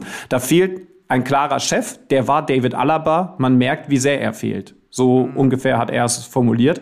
Ähm, denn du hast recht, also die, die, äh, ist es ja relativ klar mittlerweile. Du kannst Raumdeckung spielen, du kannst Manndeckung spielen. Im 16er gibt es diese Unterscheidung nicht mehr. Da ist klar, da musst du beim Mann sein. Und das kriegen die Bayern regelmäßig nicht hin. Gegen Köln hat man Gegentore kassiert auf eine ähnliche Art und Weise, Flanke von außen und im Zentrum hast du das Problem der fehlenden Zuordnung und vor allen Dingen des, des fehlenden klaren Mitgehens und jetzt hast du es wieder kassiert oder beziehungsweise gesehen. Ähm, es ist, also das ist tatsächlich erschreckend im Moment bei den Bayern in der Defensive und wer hätte denn gedacht, dass wir bei den Bayern in der Analyse eines Spiels das Wort erschreckend in den Mund nehmen und wie gesagt, bei Sabitzer muss man es auch noch tun. Interessanterweise ich habe mal gerade in die vergangene Saison geguckt, nach zwölf Spieltagen, hatten die Bayern da fünf Gegentore mehr kassiert und waren einen Punkt hinter Leverkusen, nur Tabellenzweiter. Ähm, also äh, nur, nur mal so als kleiner Quervergleich zu dem, was vergangene Saison unter Hansi Flick los war. Da, das war, glaube ich, mitten in dieser Serie, wo sie auch einfach nicht zu Null spielen konnten, ne? oder wo sie auch immer in Rückstand geraten sind. Ne? Und interessant, da haben wir auch schon gesagt, sie verli verlieren äh, Spiele, beziehungsweise sie kriegen Gegentore auf dieselbe Art und Weise. Das war nur eine andere Art. Da haben sie die Tiefe zugelassen. Ja weil sie so hoch gestanden haben mit der letzten Reihe. Äh, jetzt ist es eine andere Art und Weise. Es hängt sogar eng miteinander zusammen. Aber das war jetzt, glaube ich, äh, ähm, äh, nochmal der Verweis auf die Coded Bayern. Das wäre jetzt, glaube ich, zu ausführlich, um das taktisch zu erklären, weil, weil Julian Nagelsmann nochmal mehr Leute versucht, ins Zentrum zu bekommen, um auch im Gegenpressing die zweiten Bälle dann einzusammeln. Aber, äh, und darum ist überhaupt die Flügelposition die Schwachstelle. Ähm, warum macht er das jetzt so? Weil, weil Hansi Flick eben da eine Schwachstelle in der Tiefe offenbart hat. Also, also Fußball ist kompliziert und irgendwie ja zumindest spannend, dass Bayern offensichtlich eine Mannschaft ist, die kompromisslos mit und gegen den Ball spielt. Aber als Gegner hast du offensichtlich mit der Art und Weise, wie Flick das gemacht hat und mit der Art und Weise, wie Nagelsmann es gemacht hat, eine klare Chance, die du nutzen kannst. Und im Moment bekommen die Gegner des FC Bayern, aus Sicht der Münchner gesprochen, diese Chance so häufig genutzt dann haben sie das relativ schnell ja. Eigentlich ist der Spielverlauf ja gar nicht so mies, weil du machst drei Minuten danach das 1-2 und dann denkt man ja normalerweise, okay, jetzt werden die Bayern das schon irgendwie noch regeln. Aber wenn ich dann auch gerade in die zweite Halbzeit reingucke, ja, 11 zu 0 Torschüsse für die Bayern, aber eben auch nur zwei auf den Kasten. Du hast es hautnah äh, erspürt, wie die Augsburger mit, mit ihrem Leben dieses, dieses, diese, diesen Vorsprung verteidigt haben. Wie nah dran waren die Bayern denn trotzdem am Ausgleich oder war das einfach zu dürftig? Ja, auch interessant in der in der Nachberichterstattung. Äh, Thomas Müller hat ganz klar angesprochen, was sie defensiv zulassen. Also genau diese Sachen. Ich glaube, er hat auch nochmal formuliert, dass es immer ähnliche Szenen sind. Manuel Neuer hat am Mikro gesagt, also, dass wir mit dem Rückstand in der zweiten Halbzeit so wenig komplett klare Chancen herausspielen, das darf nicht sein. Also, der hat die Kritik dann eher in der Offensive gesucht. Und ich meine, du kannst sie ja auch auf beiden Pfaden finden, denn dass du nur ein Tor schießt, das passiert den Bayern ja eigentlich auch nur ganz, ganz selten. Also es stimmt schon, sie haben in der zweiten Halbzeit zu wenig klare Chancen gehabt. Es ist jetzt definitiv auch nicht so, dass sie keine Chancen hatten, aber, aber es war dann zu harmlos. Und ich bin, ich bin auch am, am Platz gewesen und habe gedacht, ja krass, also das ist kein Sieg, wo irgendwie ein Last-Minute-Siegtreffer glücklich reinrutscht oder so oder ein, oder, oder ein glücklicher Elfmeter. Ja, der, der erste Treffer, bisschen glücklich, dass man davor das Foul nicht gepfiffen hat, aber, aber es war eben übrigens, das hat auch Julian Nagelsmann sehr fair gesagt, auch keine völlig klare Aktion. Also es ist jetzt kein Riesenskandal, dass das nicht zurückgepfiffen wurde und deswegen kann man wohl auch sagen, dass der VAR da nicht eingegriffen hat, ist nachvollziehbar. Und so schaukeln die Augsburger das Ding dann irgendwie durch, ohne dass es eine Abwehrschlacht in den letzten Minuten ist und du mit, mit elf Leuten auf der Torlinie stehst. Die haben natürlich defensiv gestanden, konnten dann nur noch umschalten. Das ist aber ja völlig klar. Es war trotzdem einfach zu harmlos, was die Bayern gemacht haben. Bevor wir gleich dann auch noch über die unglaubliche Wichtigkeit dieses Sieges für Markus Weinze und den FCA sprechen, steht natürlich jetzt die Frage im Raum, wie bouncen sie denn back, um das mal neudeutsch zu formulieren, die Bayern? Äh, Gerade natürlich vor dem Hintergrund, da fallen Spieler aus, da sind jetzt noch andere in Quarantäne und so weiter. Es ist jetzt so, Dienstag, also zum Zeitpunkt dieser Aufzeichnung morgen, auswärts bei Dynamo Kiew, dann das nächste Ligaspiel ist ein Heimspiel gegen Armenia Bielefeld und dann gibt's das Topspiel auswärts bei Borussia Dortmund. Und die große Frage steht im Raum, wie schlagen die Bayern zurück? Und wir haben jemanden bei uns im nicht so ganz lichtdurchfluteten Souterrain sitzen, der sich mit dem Thema, genau mit diesem Thema, äh, wie haben die Bayern das denn in den letzten Jahren gemacht, mal beschäftigt.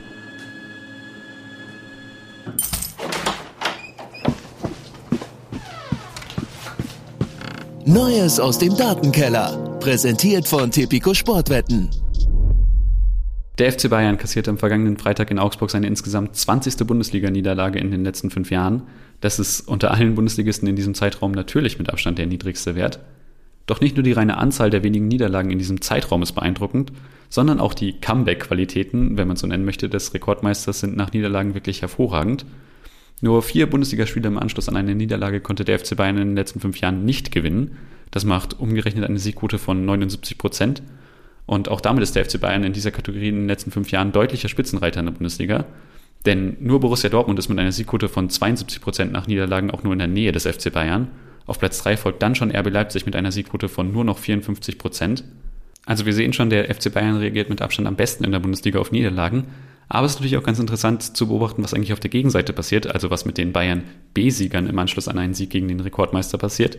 Denn nur 32 Prozent aller Spiele gewannen die Bayern-Besieger in den letzten fünf Jahren im Anschluss an einen Sieg gegen den FC Bayern. Und knapp die Hälfte aller Spiele verloren die Bayern-Besieger dann sogar. Das sind jetzt für den FC Augsburg im Spiel bei der Hertha und den nächsten Bayern-Gegner Arminia Bielefeld natürlich eher beides so schlechte Nachrichten. Und dabei könnten beide im Abstiegskampf die drei Punkte eigentlich wirklich gut gebrauchen. Denn neben den abgeschlagenen Fürtern sind beide Teams mit einer 1,7er Quote bei Bielefeld und einer 3,6er Quote für Augsburg auch für Tipico ganz heiße Anwärter auf den Abstieg. Neues aus dem Datenkeller. Präsentiert von Tipico Sportwetten.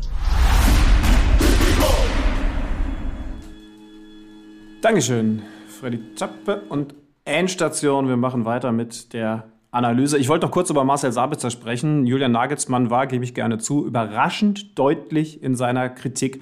Hat nicht nur diesen Fehler vor dem zweiten Gegentreffer angesprochen, äh, übrigens auch beim ersten Gegentreffer muss man Marcel Sabitzer mindestens eine Teilschuld geben, denn er geht mit Torschütze Pedersen nicht mit zum zweiten Ball. Ähm, das Größere an Kritik ist aber von Nagelsmann in seine Richtung äh, in Sachen Passqualität geschüttet worden. Äh, er hat sehr klar gesagt, dass da im Zentrum, obwohl definitiv Platz gewesen ist, gerade auf der Sechserposition, fast nur klatschen gelassen wurde, Rückpässe gespielt wurde. Und das ist ja ein ganz krasses Zeichen dafür, dass da ein Spieler ist, der gerade null Selbstbewusstsein hat. Und wie hart ist es? Ich glaube, also da spreche ich dann jetzt tatsächlich, da könnte ich mich jetzt mit Sabitzer am Buffet gut unterhalten, weil das war meine Position. Wenn du Selbstbewusstsein hast, dann, dann weißt du einfach, du nimmst dir den Ball, hast eine kurze Vororientierung gehabt, drehst dich, kannst eröffnen, auf die andere Seite, spielst den super rüber, etc. Das kann er ja eigentlich auch. Hat Nagelsmann auch betont, dass er zu Leipziger Zeiten sehr gut in diesen Dingen war. Wenn du kein Selbstbewusstsein hast, dann kommt der Ball ins Zentrum, du denkst, oh Gott, bevor ich jetzt hier angelaufen werde, schnell wieder klatschen lassen und dann halte ich mich aus dem Gröbsten raus. Das macht er zu viel und in diese Phase ohne Selbstbewusstsein macht er das dann einmal nicht hält den Ball zu lang und sie kriegen Gegentor. Also es ist einfach nicht davon auszugeben, dass sein Selbstbewusstsein für die nächsten Spiele dann besser sein wird. Anders gesagt, die Bayern müssen sich jetzt echt überlegen, was sie erstens am Dienstag gegen Kiew machen. Spielen sie dann nochmal mit ihm? Könnte eine zweite Chance fürs Selbstbewusstsein sein, weil in der Champions League sind sie ja im Grunde durch. Oder lassen sie das, setzen auf so jemanden wie Jamal Musiala und hoffen natürlich, dass Kimmich dann gegen die Dortmunder wieder dabei ist. Also das ist echt gerade eine klare Baustelle. Nein, die, der muss wieder ran an den Topf. Der hat die Sauce Hollandaise jetzt einmal äh, verbrannt und jetzt muss er sofort wieder ran. Das musst du schnell ausmerzen. Der kann ihn jetzt nicht auf die Bank setzen. Der wird gegen Kiew spielen. Hau okay. jetzt hier einfach so raus. Ich, äh, ich kenne das von Skispringern, dass wenn die mal gestürzt sind, die Regel ist, dass sie sofort wieder hoch auf den Backen sollen, damit sie dann direkt, ohne drüber nachzudenken, wissen, nee, ich kann so ein Ding schon landen. Du sagst, äh, du hast das Beispiel Sauce Hollandaise, okay. Ja, das ist halt der Unterschied zwischen uns. Äh, wir wollen natürlich noch dem FC Augsburg gratulieren, der mit diesem dritten Saisonsieg die Abstiegsränge verletzt, äh, verlässt, jetzt auf Rang 15 ist, 12 Punkte hat und natürlich vor allem vor dieser Phase, die jetzt kommt, Schlütenmann, kann das ein richtiger Booster sein. Ne? Nach zehn Wochen, ja, sie haben davor, äh, vor, vor der Länderspielpause auch mal Stuttgart geschlagen, aber davor lief lange nicht viel. Sie haben jetzt hintereinander weg. Hertha, auswärts. Bochum zu Hause und dann auswärts in Köln und wenn und da gehst du einfach, das ist ja ganz normal. Wir haben ja die Reaktion äh, von Markus Weinze auch während des Spiels und nach dem Schlusspfiff unmittelbar gesehen. Da gehst du einfach mit einem anderen Gefühl, mit einem anderen Selbstverständnis in diese viel wichtigeren Spiele eigentlich, als es das Bayern-Spiel ist. Da hast du jetzt einen Bonus-Dreier eingesammelt und den musst du jetzt veredeln gegen Hertha und Bochum. Ja. Und ja, genau. Jetzt ist eben die Frage andersrum als bei Marcel Sabitzer. Wie schnell kann so ein gerade frisch geholtes Selbstbewusstsein dann auch wieder in die Hose rutschen, wenn du gegen die Hertha zum Beispiel jetzt wieder eine ganz andere Leistung präsentierst. Aber das ist auf jeden Fall ein, ein, ein absoluter Bonus, mit dem so nicht zurecht, äh, zu rechnen gewesen ist. Und warum ist die Liga dann jetzt auch wieder spannend? Weil Dortmund einen Tag später am Samstag den VfB Stuttgart geschlagen hat, einen Dreier geholt hat, der sie dann in der Tabelle bis auf einen Zähler hat ranrutschen lassen an den deutschen Rekordmeister. Wobei man auch da sagen muss, es war jetzt keine ganz leichte, flutschige Geburt beim BVB. Okay, das ist jetzt ein sehr seltsamer Vergleich, da bleibe ich lieber bei Sauce Hollandaise. Äh, 2-1 für äh, Borussia Dortmund am Ende. Daniel Mahlen, dein Mahlen, hat endlich sein erstes Ligator erzielt. ja. ja. da habe ich sofort an dich gedacht. Ich habe mal reingeguckt in seine Zahlen, auch wenn das dann ein bisschen abgefälscht war. Ne? 44 Ballaktionen, vier Torschüsse, dann eben dieser eine Treffer. Hab kurz Kontakt mit Matthias Dersch vom Kicker gehabt, der, der hat mir zurückgeschrieben, ja, ein kleiner Schritt in die richtige Richtung. Marco Rose hat, glaube ich, so sinngemäß gesagt, daran wird er ihn jetzt mehr messen, ne, an diesen Leistungen, aber da ist natürlich noch sehr viel Upside bei dem. Aber dann auch 1-1 äh, fällt und auch da im Übrigen, wenn ihr die Zeit habt, es gibt ja äh, die äh, Bundesliga-Highlight-Show vom Samstag bei uns äh, auf der Plattform zu sehen. Guckt mal in diese Zusammenfassung nochmal rein, was Rafa Guerrero, der ja wieder fit ist, was ja gut ist für den BVB, was der beim 1 zu 1 durch Massimo macht, hat sich mir bis jetzt immer noch nicht erschlossen. Denn ich glaube, der will auf Abseits spielen, aber er ist der einzige hinten in der Kette, der das tut. Alle anderen sind nach Ballverlust in der Gegenbewegung und sind zurück in Richtung eigenen Kasten. Der macht genau in dem, in dem Moment, wo der Pass gespielt wird, das Fenster überhaupt erst auf, weil er einen Schritt nach vorne macht. Dann rutscht er dabei auch noch weg, kriegt natürlich den Massimo nicht mehr eingefangen. Also auch da, ich weiß nicht, warum ich an diesem Spieltag so besonders auf die, auf die Defensivaktion bei Gegentoren geguckt habe, aber es ist mir extrem aufgefallen. Ich habe überhaupt nicht verstanden, was er da macht. Aber äh, aus äh, er kann ja von Glück reden, dass sie es dann doch noch äh, umbiegen und eben am Ende mit 2 zu 1 gewinnen. Obwohl man festhalten muss, dass Dortmund nach dem Ausgleich nicht gut gespielt hat. Da haben sie viele, viele Minuten gehabt, in denen man dachte, boah, da gibt es jetzt keine Reaktion. Jetzt geht das Ding hier 1-1. Enttäuschend wäre es ja gewesen, 1-1 aus, aus Dortmunder Sicht. Aber es gab diesen, diesen letzten, doch wieder sehr starken Moment, der dann in der, ich glaube, 85. war es, äh, veredelt wird Marco Reus macht den Treffer zum 2 zu 1. Und wie wichtig das ist, wie gesagt, zeigt alleine der Blick auf die Tabelle. Das müssen sie jetzt in Lissabon veredeln. Das ist ein nicht minder wichtiges Spiel. Irgendwie unterstreicht es die Saison, denn sind wir ehrlich, die Bayern waren eine absolute Übermannschaft bis vor kurzem. Man hat gesagt, jo, da ist alles irgendwie safe. Wenn dann die Leute sich auch noch impfen lassen, hast du nichts mehr zu meckern. Dortmund ist irgendwie noch nicht so drin gewesen. Ich erinnere mich jetzt auch wieder an unsere Trainerbewertung. Ja, sie haben dann doch ganz gut Punkte, aber so richtig überzeugend ist es doch nicht. Und sie sind so, so abhängig von Erling Haaland. Das sieht man jetzt in diesen Spielen. Jetzt sind diese beiden Mannschaften, über, diese Unterschied, über die wir diese unterschiedlichen Urteile gefällt haben, ein Punkt entfernt in der Tabelle. Und wer weiß, wie es dann jetzt in diesem absoluten Spitzenspiel ausgehen wird. Also irgendwie ist es ja auch wieder schön, aber, aber die Bayern bleiben für mich Favorit, so viel muss ich einmal festhalten. Die anderen Samstagsspiele ein bisschen im Schnelldurchlauf. Leverkusen gegen Bochum 1 zu 0. Das Tor von Adli dank Torlinientechnik als solches auch anerkannt. Ansonsten hat Gerardo Seoane nach dem Spiel gesagt, es hat ihm nicht so gefallen, dass das ein relativ offener Schlagabtausch teilweise gewesen ist zwischen seinen Leverkusenern und dem Bochumern. Äh, auch der Bochumer äh, Cheftrainer Thomas Reis hat gesagt, er kann den Jungs eigentlich gar nicht so viel vorwerfen. Am Ende aber der 1 zu 0 Sieg für Bayer Leverkusen. Gladbach schlägt Fürth deutlich souverän und ganz, ganz klar, als hätte ein hart ausgedrückt Bundesligist gegen den Zweitligisten gespielt mit 4 ja. zu 0. 0. Ja. Ähm, Neuhaus in der Startelf, wir haben Chris Kramer dazu gehört, haben ihn ja da, dazu äh, befragt, trifft dann nach diesem Fehler von Funk, der halt auch wieder symptomatisch für die Vierter ist, äh, auch noch zum 2-0. Es war wirklich teilweise schon echt ja, nah an der Überforderung, äh, leider bei den Viertern, muss man knallhart so sagen. Was noch auffällt, Doppelpack Jonas Hofmann, wir hatten ihn bei uns äh, auch hier schon im Podcast.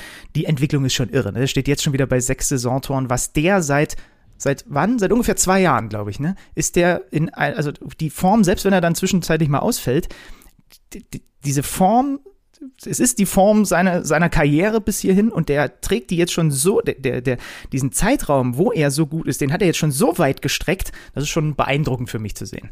Stichwort Form. Die hat Hoffenheim gegen Leipzig bewiesen, schlägt im eigenen Stadion RB mit 2 zu 0. Ich habe mich geoutet. Ich bin im Moment ein in gewisser Weise Hoffenheim-Fan, nämlich von der Art, wie sie Fußball spielen. Das haben sie bei diesem total überzeugenden 2 0 Sieg gegen Leipzig auch bewiesen. Gerade die erste Halbzeit überragend. Ich glaube, das darf man so so offensiv formulieren. Sie haben Leipzig überhaupt nicht in, in ihr Spiel kommen lassen, haben Leipzig die Stärken genommen, zum Beispiel auch geringste Werte von Leipzig, was, was Gegenpressing angeht. Also sie haben überhaupt keine Balleroberung gehabt, weil diese Hoffenheimer, das ist nicht die Übermannschaft der Liga, ich muss das immer wieder dazu sagen, aber weil diese Hoffenheimer eben spielerische Qualitäten haben, den Ball laufen zu lassen, einen Gegner ins Leere pressen zu lassen. Und so gewinnen sie dieses Spiel völlig verdient mit 2 zu 0. Auch ein Dabur hat dann nach, nach langer langer Zeit der Dürre mal wieder getroffen zum 2 zu 0. Dreieinhalb Monate vorher ohne Treffer. Jetzt hat er sich da auch mal wieder eingetragen. Ballverlust Adams, äh, der kein gutes Spiel gemacht hat. Also in der Zentrale haben sie auch, das ist ja eigentlich das Komischste, ne? weiterhin eine große Baustelle nach dem Sabitzer Abgang. Bayern hat auf der Position jetzt mit dem Sabitzer Zugang eine Problematik. Ich weiß nicht, ob das der beste Wechsel in der Geschichte der Bundesliga gewesen ist.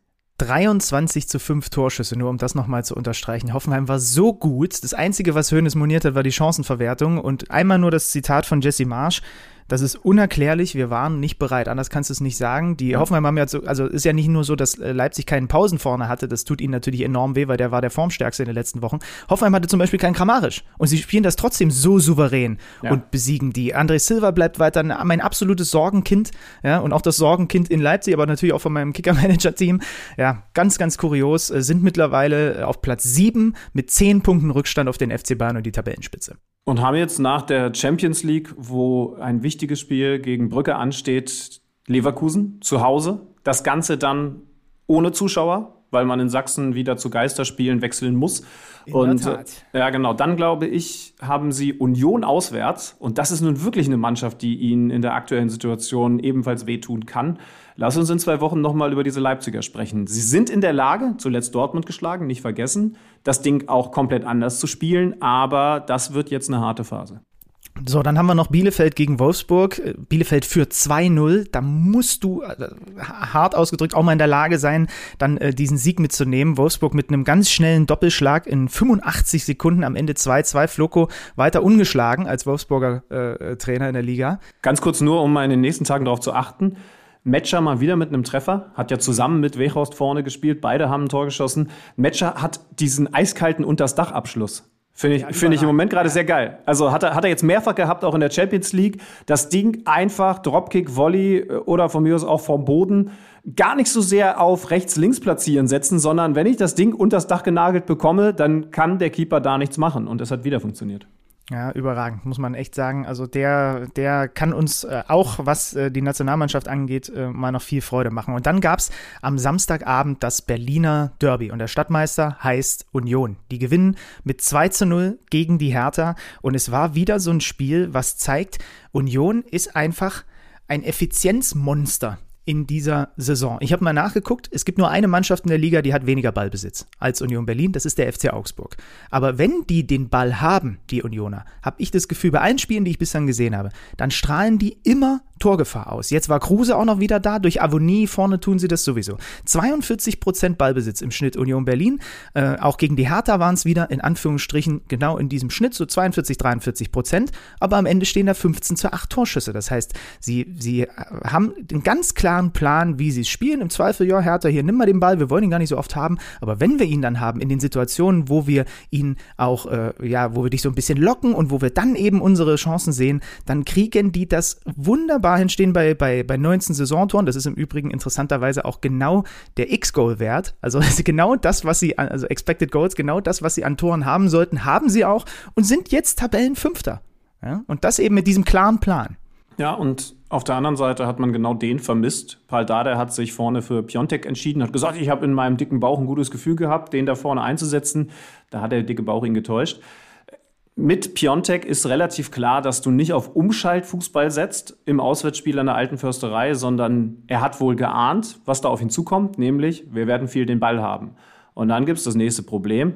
So richtig viel konnten sie damit nicht anfangen, denn diese Mannschaft ist keine Umschaltmannschaft, wenn du so jemanden wie Piontek vorne hast. Und da sind ja ansonsten jetzt auch nicht die absoluten Raketen. Ja, Richter auf der rechten Außenbahn, okay, das ist ein gerade Ausspieler, aber ansonsten sind das keine richtig schnellen Spieler. Auch Serda dann auf der 10, definitiv keiner, der, der krass in Richtung Umschaltfußball unterwegs ist. Nächstes Problem, das ist aber auch keine Ballbesitzmannschaft. Und dann bist du mal so, mal so und nie so richtig klar, verlierst dieses Spiel. Übrigens, das haben wir noch nicht gesagt, auch völlig verdient. Union war die bessere Mannschaft, gerade in der ersten Halbzeit. Völlig richtig, dass sie in Führung gehen, auch wenn der Gegner mehr Ballbesitz hat, aber eben null Ideen, 2 zu 0, eine ganz klare Geschichte. Union ist im Moment, sorry, man kann über andere Dinge reden, aber wenn es um das, was da auf dem Platz passiert, geht, die Nummer 1 in Berlin. Jetzt müsste man eigentlich, weil das Timing gerade so gut ist, mal den äh, Unioner Cheftrainer im Podcast haben.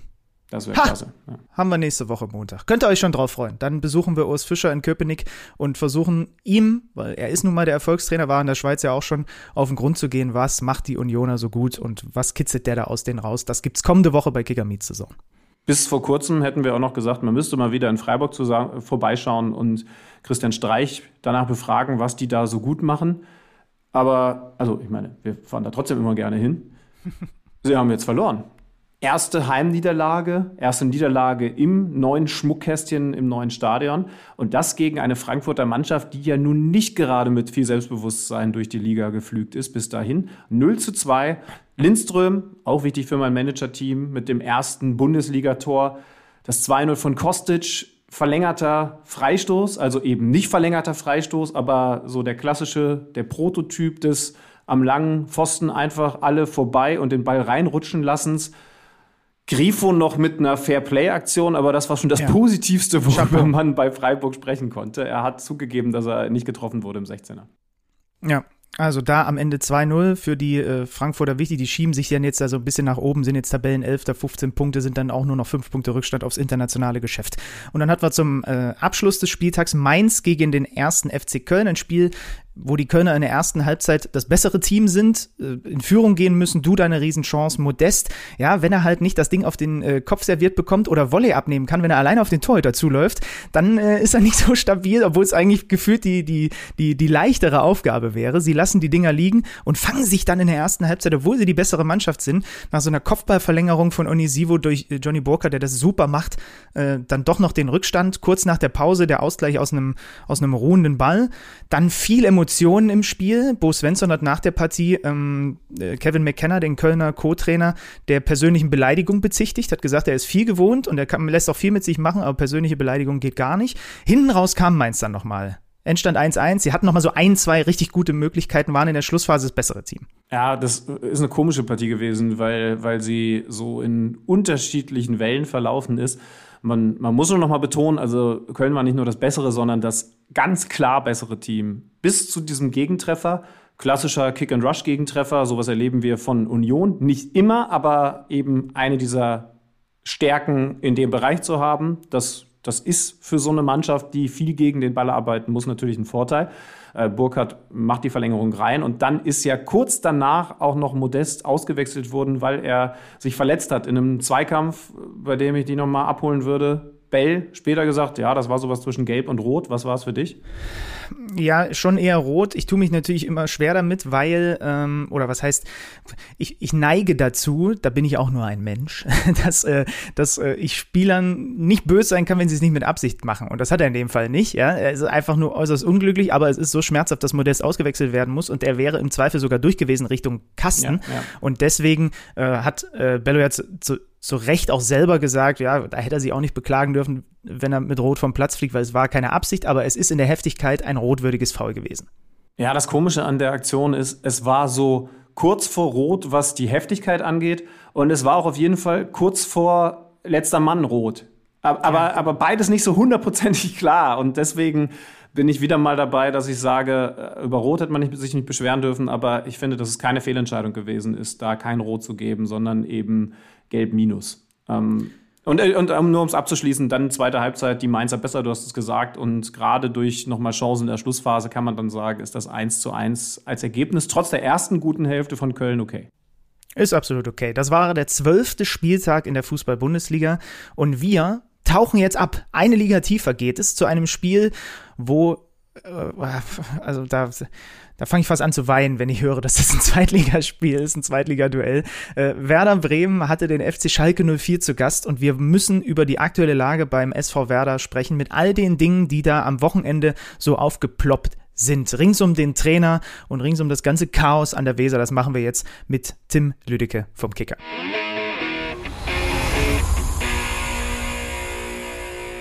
So, jetzt müssen wir über Dinge reden, über die wahrscheinlich nie ein Werder-Fan reden wollte geschweige denn zuhören wollte. Ist Werder noch zu retten? Ist Werder vielleicht sogar der neue HSV?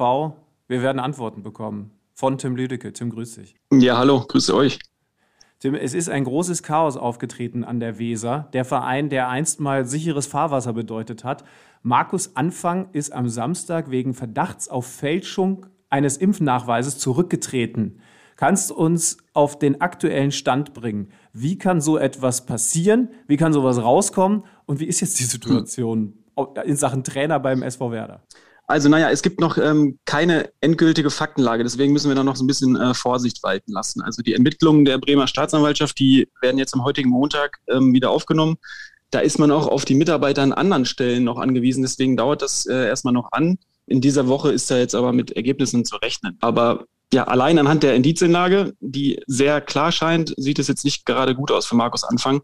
Frank Baumann, der hatte sich ja erst noch vor seinen Trainer gestellt am, am Freitag, um ihm das Vertrauen auszusprechen, einfach weil Anfang ihm ja nachdrücklich versichert hatte, die Wahrheit zu sagen. Ähm, aber Baumann spricht jetzt halt selbst auch mittlerweile von, von massiven Vorwürfen, ähm, die da im Raum stehen. Ähm, und am Freitag ist es dann auch dazu gekommen, dass die Polizei am Weserstadion vorstellig wurde, unter anderem mit einem Hausdurchsuchungsbefehl gegen Anfang. Der kam dann äh, jedoch nicht zur Anwendung, weil, weil Anfang und auch sein Co-Trainer Florian Junge ihre Ausweise von alleine aushändigten. Ähm, aber wenig später wurde Frank Baumann dann von den beiden um eine Vertragsauflösung gebeten, womit sie höchstwahrscheinlich dann im Handeln des Vereins auch zuvor gekommen sind. Also da wurde sich bereits mit arbeitsrechtlichen Optionen beschäftigt. Und ähm, ja, es gibt offenbar Ungereimtheiten in dem Impfpass, die so absolut nicht nachvollziehbar sind. Und die gilt es nun erstmal als solche zu verifizieren. Aber wie gesagt, es sieht nicht ganz gut aus für ihn. Also was wir, glaube ich, jetzt hier nicht klären können, ist, wieso er das gemacht hat. Aber was wir zumindest besprechen können, ist, wie das alles rausgekommen ist, beziehungsweise rausgekommen sein soll. Du hast ja recht, wenn es denn wirklich so Fakt ist, dass er das gefälscht hat. Also äh, zumindest kann man sagen, dass äh, Leute stutzig geworden sind, weil er zum Zeitpunkt der Zweitimpfung eigentlich gar nicht an dem Ort, an dem die Zweitimpfung stattgefunden haben soll, gewesen sein kann, weil er nämlich mit, mit dem SV Werder Bremen im Trainingslager gewesen ist. Ist das so richtig? Das soll so sein, ja. Ich habe jetzt keine Einsicht in seinen Impfpass gehabt in der Zwischenzeit, aber ähm, es gibt auf jeden Fall große Unstimmigkeiten, die jetzt offenbar auch die Verantwortlichen dazu bewegt haben, dann von diesen massiven Vorwürfen zu sprechen. Sie sind natürlich auch da nicht näher drauf eingegangen. Aber ich meine, die Staatsanwaltschaft, die muss schon krass daneben liegen, dass die Ermittlungen nicht mit rechten Dingen ähm, zugehen. Ja. Also von daher, es, es gibt da offenbar große, große Zweifel, dass das alles so richtig äh, ist mit dem Impfpass von Markus Anfang. Man war vorher schon stutzig geworden, weil sich Anfang in Quarantäne begeben hatte, als er eigentlich schon die erste Impfung bekommen haben sollte. Also unglaubliche Ungereimtheiten. Wir müssen abwarten, was da jetzt passiert. Aber Tim, kann man schon festhalten, dass der SV Werder Bremen nach dem Absturz in Liga 2 da jetzt gerade zu einem Chaosclub mutiert? Oder glaubst du, dass es den Bremer Verantwortlichen wirklich möglich sein wird, nach so einer Nummer schnell wieder ins, wie habe ich gesagt, ruhige Fahrwasser zu kommen? Ist das überhaupt möglich? Naja, es scheint, scheint schwierig. Also es ist jetzt der nächste Worst Case, der, der innerhalb der kürzesten Zeit von ein paar Monaten jetzt aufgetreten ist nach dem Abstieg. Und man fragt sich eigentlich so, was, was kommt noch alles? Also eigentlich war ja jetzt auch das erste Mal in der Saison, in der Zweitligasaison, so ein bisschen die Vorzeichen, dass, dass es ruhiger geworden ist. Also vor der Länderspielpause, da hatte man das erste Mal seit langer Zeit den Eindruck, dass es sportlich jetzt vielleicht auch mal wieder etwas aufwärts gehen konnte. In Nürnberg hatte man einen 0-1-Rückstand noch in ein 2-1 gedreht. Erstmals standen da alle zuvor verletzten Mitglieder des gewählten Mannschaftsrats auf dem Platz. Die Umstellung auf zwei Stürmer mit, mit Niklas Füllkrug und Marvin Duksch, die, die schienen sich auszuzahlen. Und jetzt, zwei Wochen später, steht man plötzlich ohne Trainer da. Und das ist ähm, schon, schon einigermaßen gravierend, weil die Rolle, die Markus Anfang zugekommen ist, die war ja enorm. Ich meine, der Club hatte sich einem Wiederaufbau verschrieben. Ähm, das wurde von ihm oft genug gepredigt und der Trainer sollte den natürlich entscheidend ähm, mit anschieben. Und dazu kommt, dass Anfang die zweite Liga aufgrund seiner Station in Darmstadt, in Köln, in Kiel wesentlich besser kennt als die meisten ähm, Werder-Mitarbeiter, sage ich jetzt mal, die, die 40 Jahre lang nichts mit dieser Klasse zu tun hatten.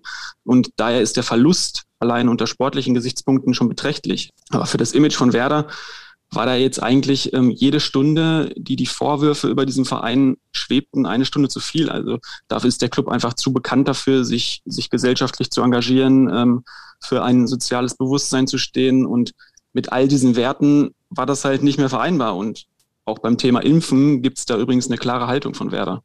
Tim, du hast dein Ohr am Deich in Bremen. Ich hoffe an einer Stelle, wo es einigermaßen trocken ist und du wischst das nachher immer ordnungsgemäß alles wieder sauber.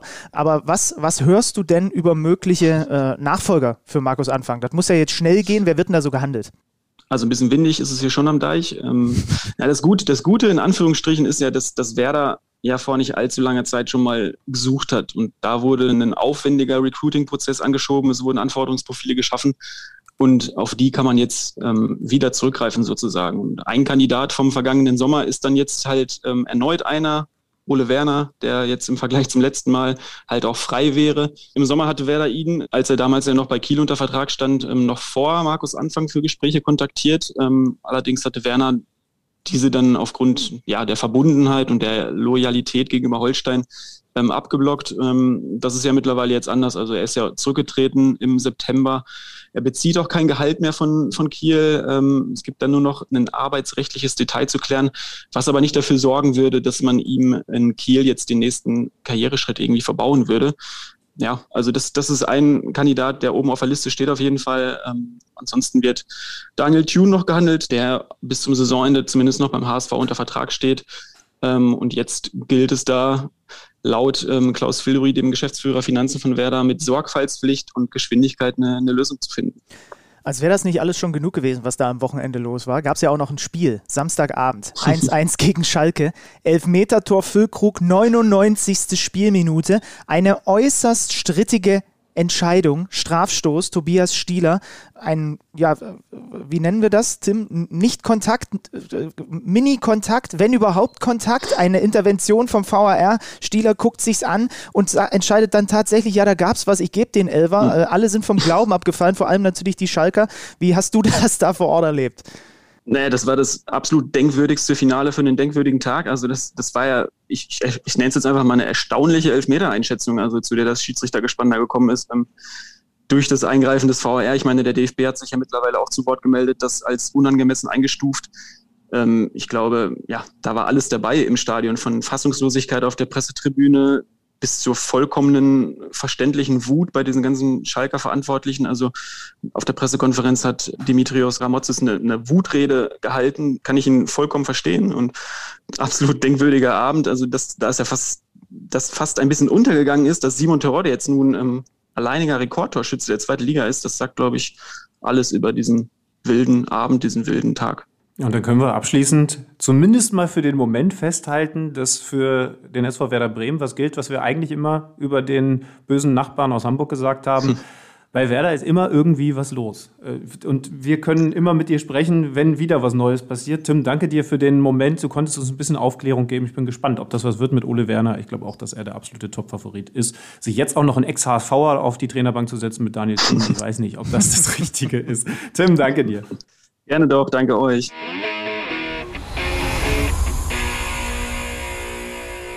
Kurzer Blick in die Tabelle der zweiten Liga vielleicht noch. Werder ist auf, der, auf dem neunten Platz, der FC Schalke 04 siebter, der HSV sechster, ganz vorne jetzt der SV Darmstadt vor St. Pauli und Paderborn. Also die zweite Liga, wir haben es ja mit Robert Klaus zuletzt besprochen, bleibt kurios. Ich würde mir von dir übrigens gerne mal noch eine Meinung abholen zu dem, was Tim gerade schon angedeutet hat, nämlich zu diesem Torrekord von Simon Terodde. Der hat jetzt sein 154. Tor in der zweiten Liga gemacht, ist an Dieter Schatzschneider äh, vorbeigezogen per Kopfballabstauber. Besser kann man es dann irgendwie auch nicht machen.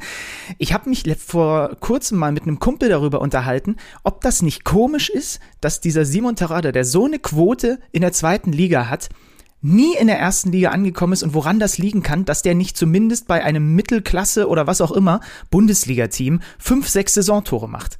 Was sagst denn du dazu? Also der ist ja offensichtlich Top of the Pops, nee, Top of the Top, Top of the Pops war was anderes, in der zweiten Liga. So.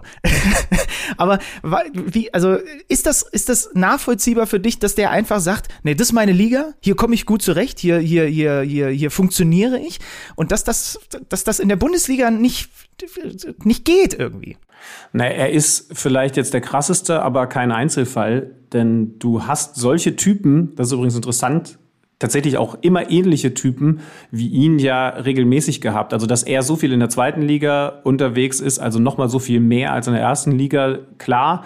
Aber diese ähm, wer, wer kommt da alles, ne? Benny Auers und, und, und, und Ebbers und, und also diese Mittelstürmer mit, mit Torjägerqualität, mit Abschlussqualität, mit Torriecher, aber dann natürlich absoluter Limitierung im technischen Bereich in der Arbeit gegen den Ball, wobei da muss ich jetzt ehrlich sagen, bei Terodde ähm, habe ich, hab ich lange nichts äh, über, über klare 90 Minuten gesehen. Deswegen, deswegen mhm. will ich ihm da jetzt auch nicht äh, falsche Kritik irgendwie überschütten.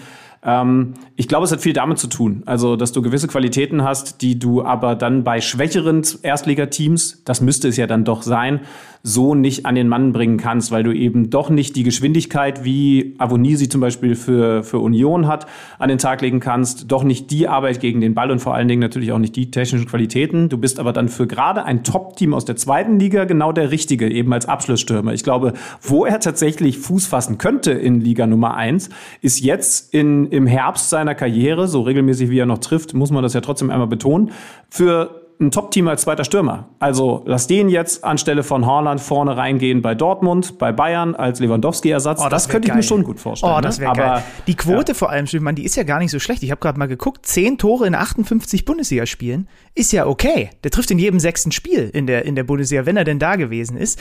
Ähm, also das ist schon, äh, schon bemerkenswert. Wir wollen natürlich an dieser Stelle auch nochmal gratulieren. Vielleicht müssen wir ihn das auch einfach selber mal fragen. Vielleicht laden wir den auch einfach mal in den Podcast ein. 154 Zweitligatore, der alleinige Rekordhalter Simon Terodde. Herzlichen Glückwunsch. Ja, auch von dieser Seite.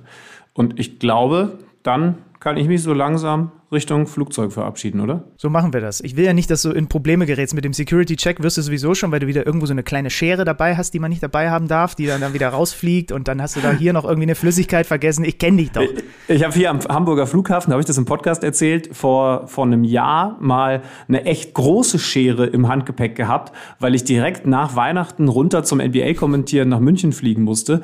Und, äh, und das war die Schere, mit der ich hektisch im Auto noch das Geschenkpapier zurechtgeschnitten habe, hat mir mein Bruder auf dem Weg zu unserer Familie noch schnell rübergegeben und ich habe sie dann einfach in den Rucksack geworfen und nicht wieder rausgenommen. Dann war das, es war echt eher, das war eher eine, das war mehr Heckenschere als Bastelschere. Ich gehe gleich meinen Rucksack nochmal durch und gucke, was da alles Lustiges noch so zum Vorschein kommt. Schön, Mann. Ich drücke dir die Daumen, dass in Lissabon die Sonne scheint. Ich äh, wäre auch so kollegial, dass ich alles an schlechtem Wetter hier auf Leipzig beziehe in den nächsten Tagen, damit du da unten eine gute Zeit hast. Ich hoffe, ihr habt auch eine gute Zeit äh, und zwar genau eine Woche lang. Ach nee, ihr solltet ja idealerweise auch eine gute Zeit haben, während ihr uns hört und dann auch in der nächsten Woche wieder, wenn ihr uns hört. Aber bis dahin solltet ihr natürlich auch eine gute Zeit haben. Dann gibt's Kicker Meets Saison mit Urs Fischer und einem braungebrannten Alex Schlüter. Ja, und Berlin hat ja auch mindestens drei Tage im Jahr tolles Wetter. Vielleicht haben wir ja Glück. Bis nächste Woche. Macht's gut. Kicker meets the Zone, der Fußball-Podcast. Präsentiert von Tipico Sportwetten mit Alex Schlüter und Benny Zander.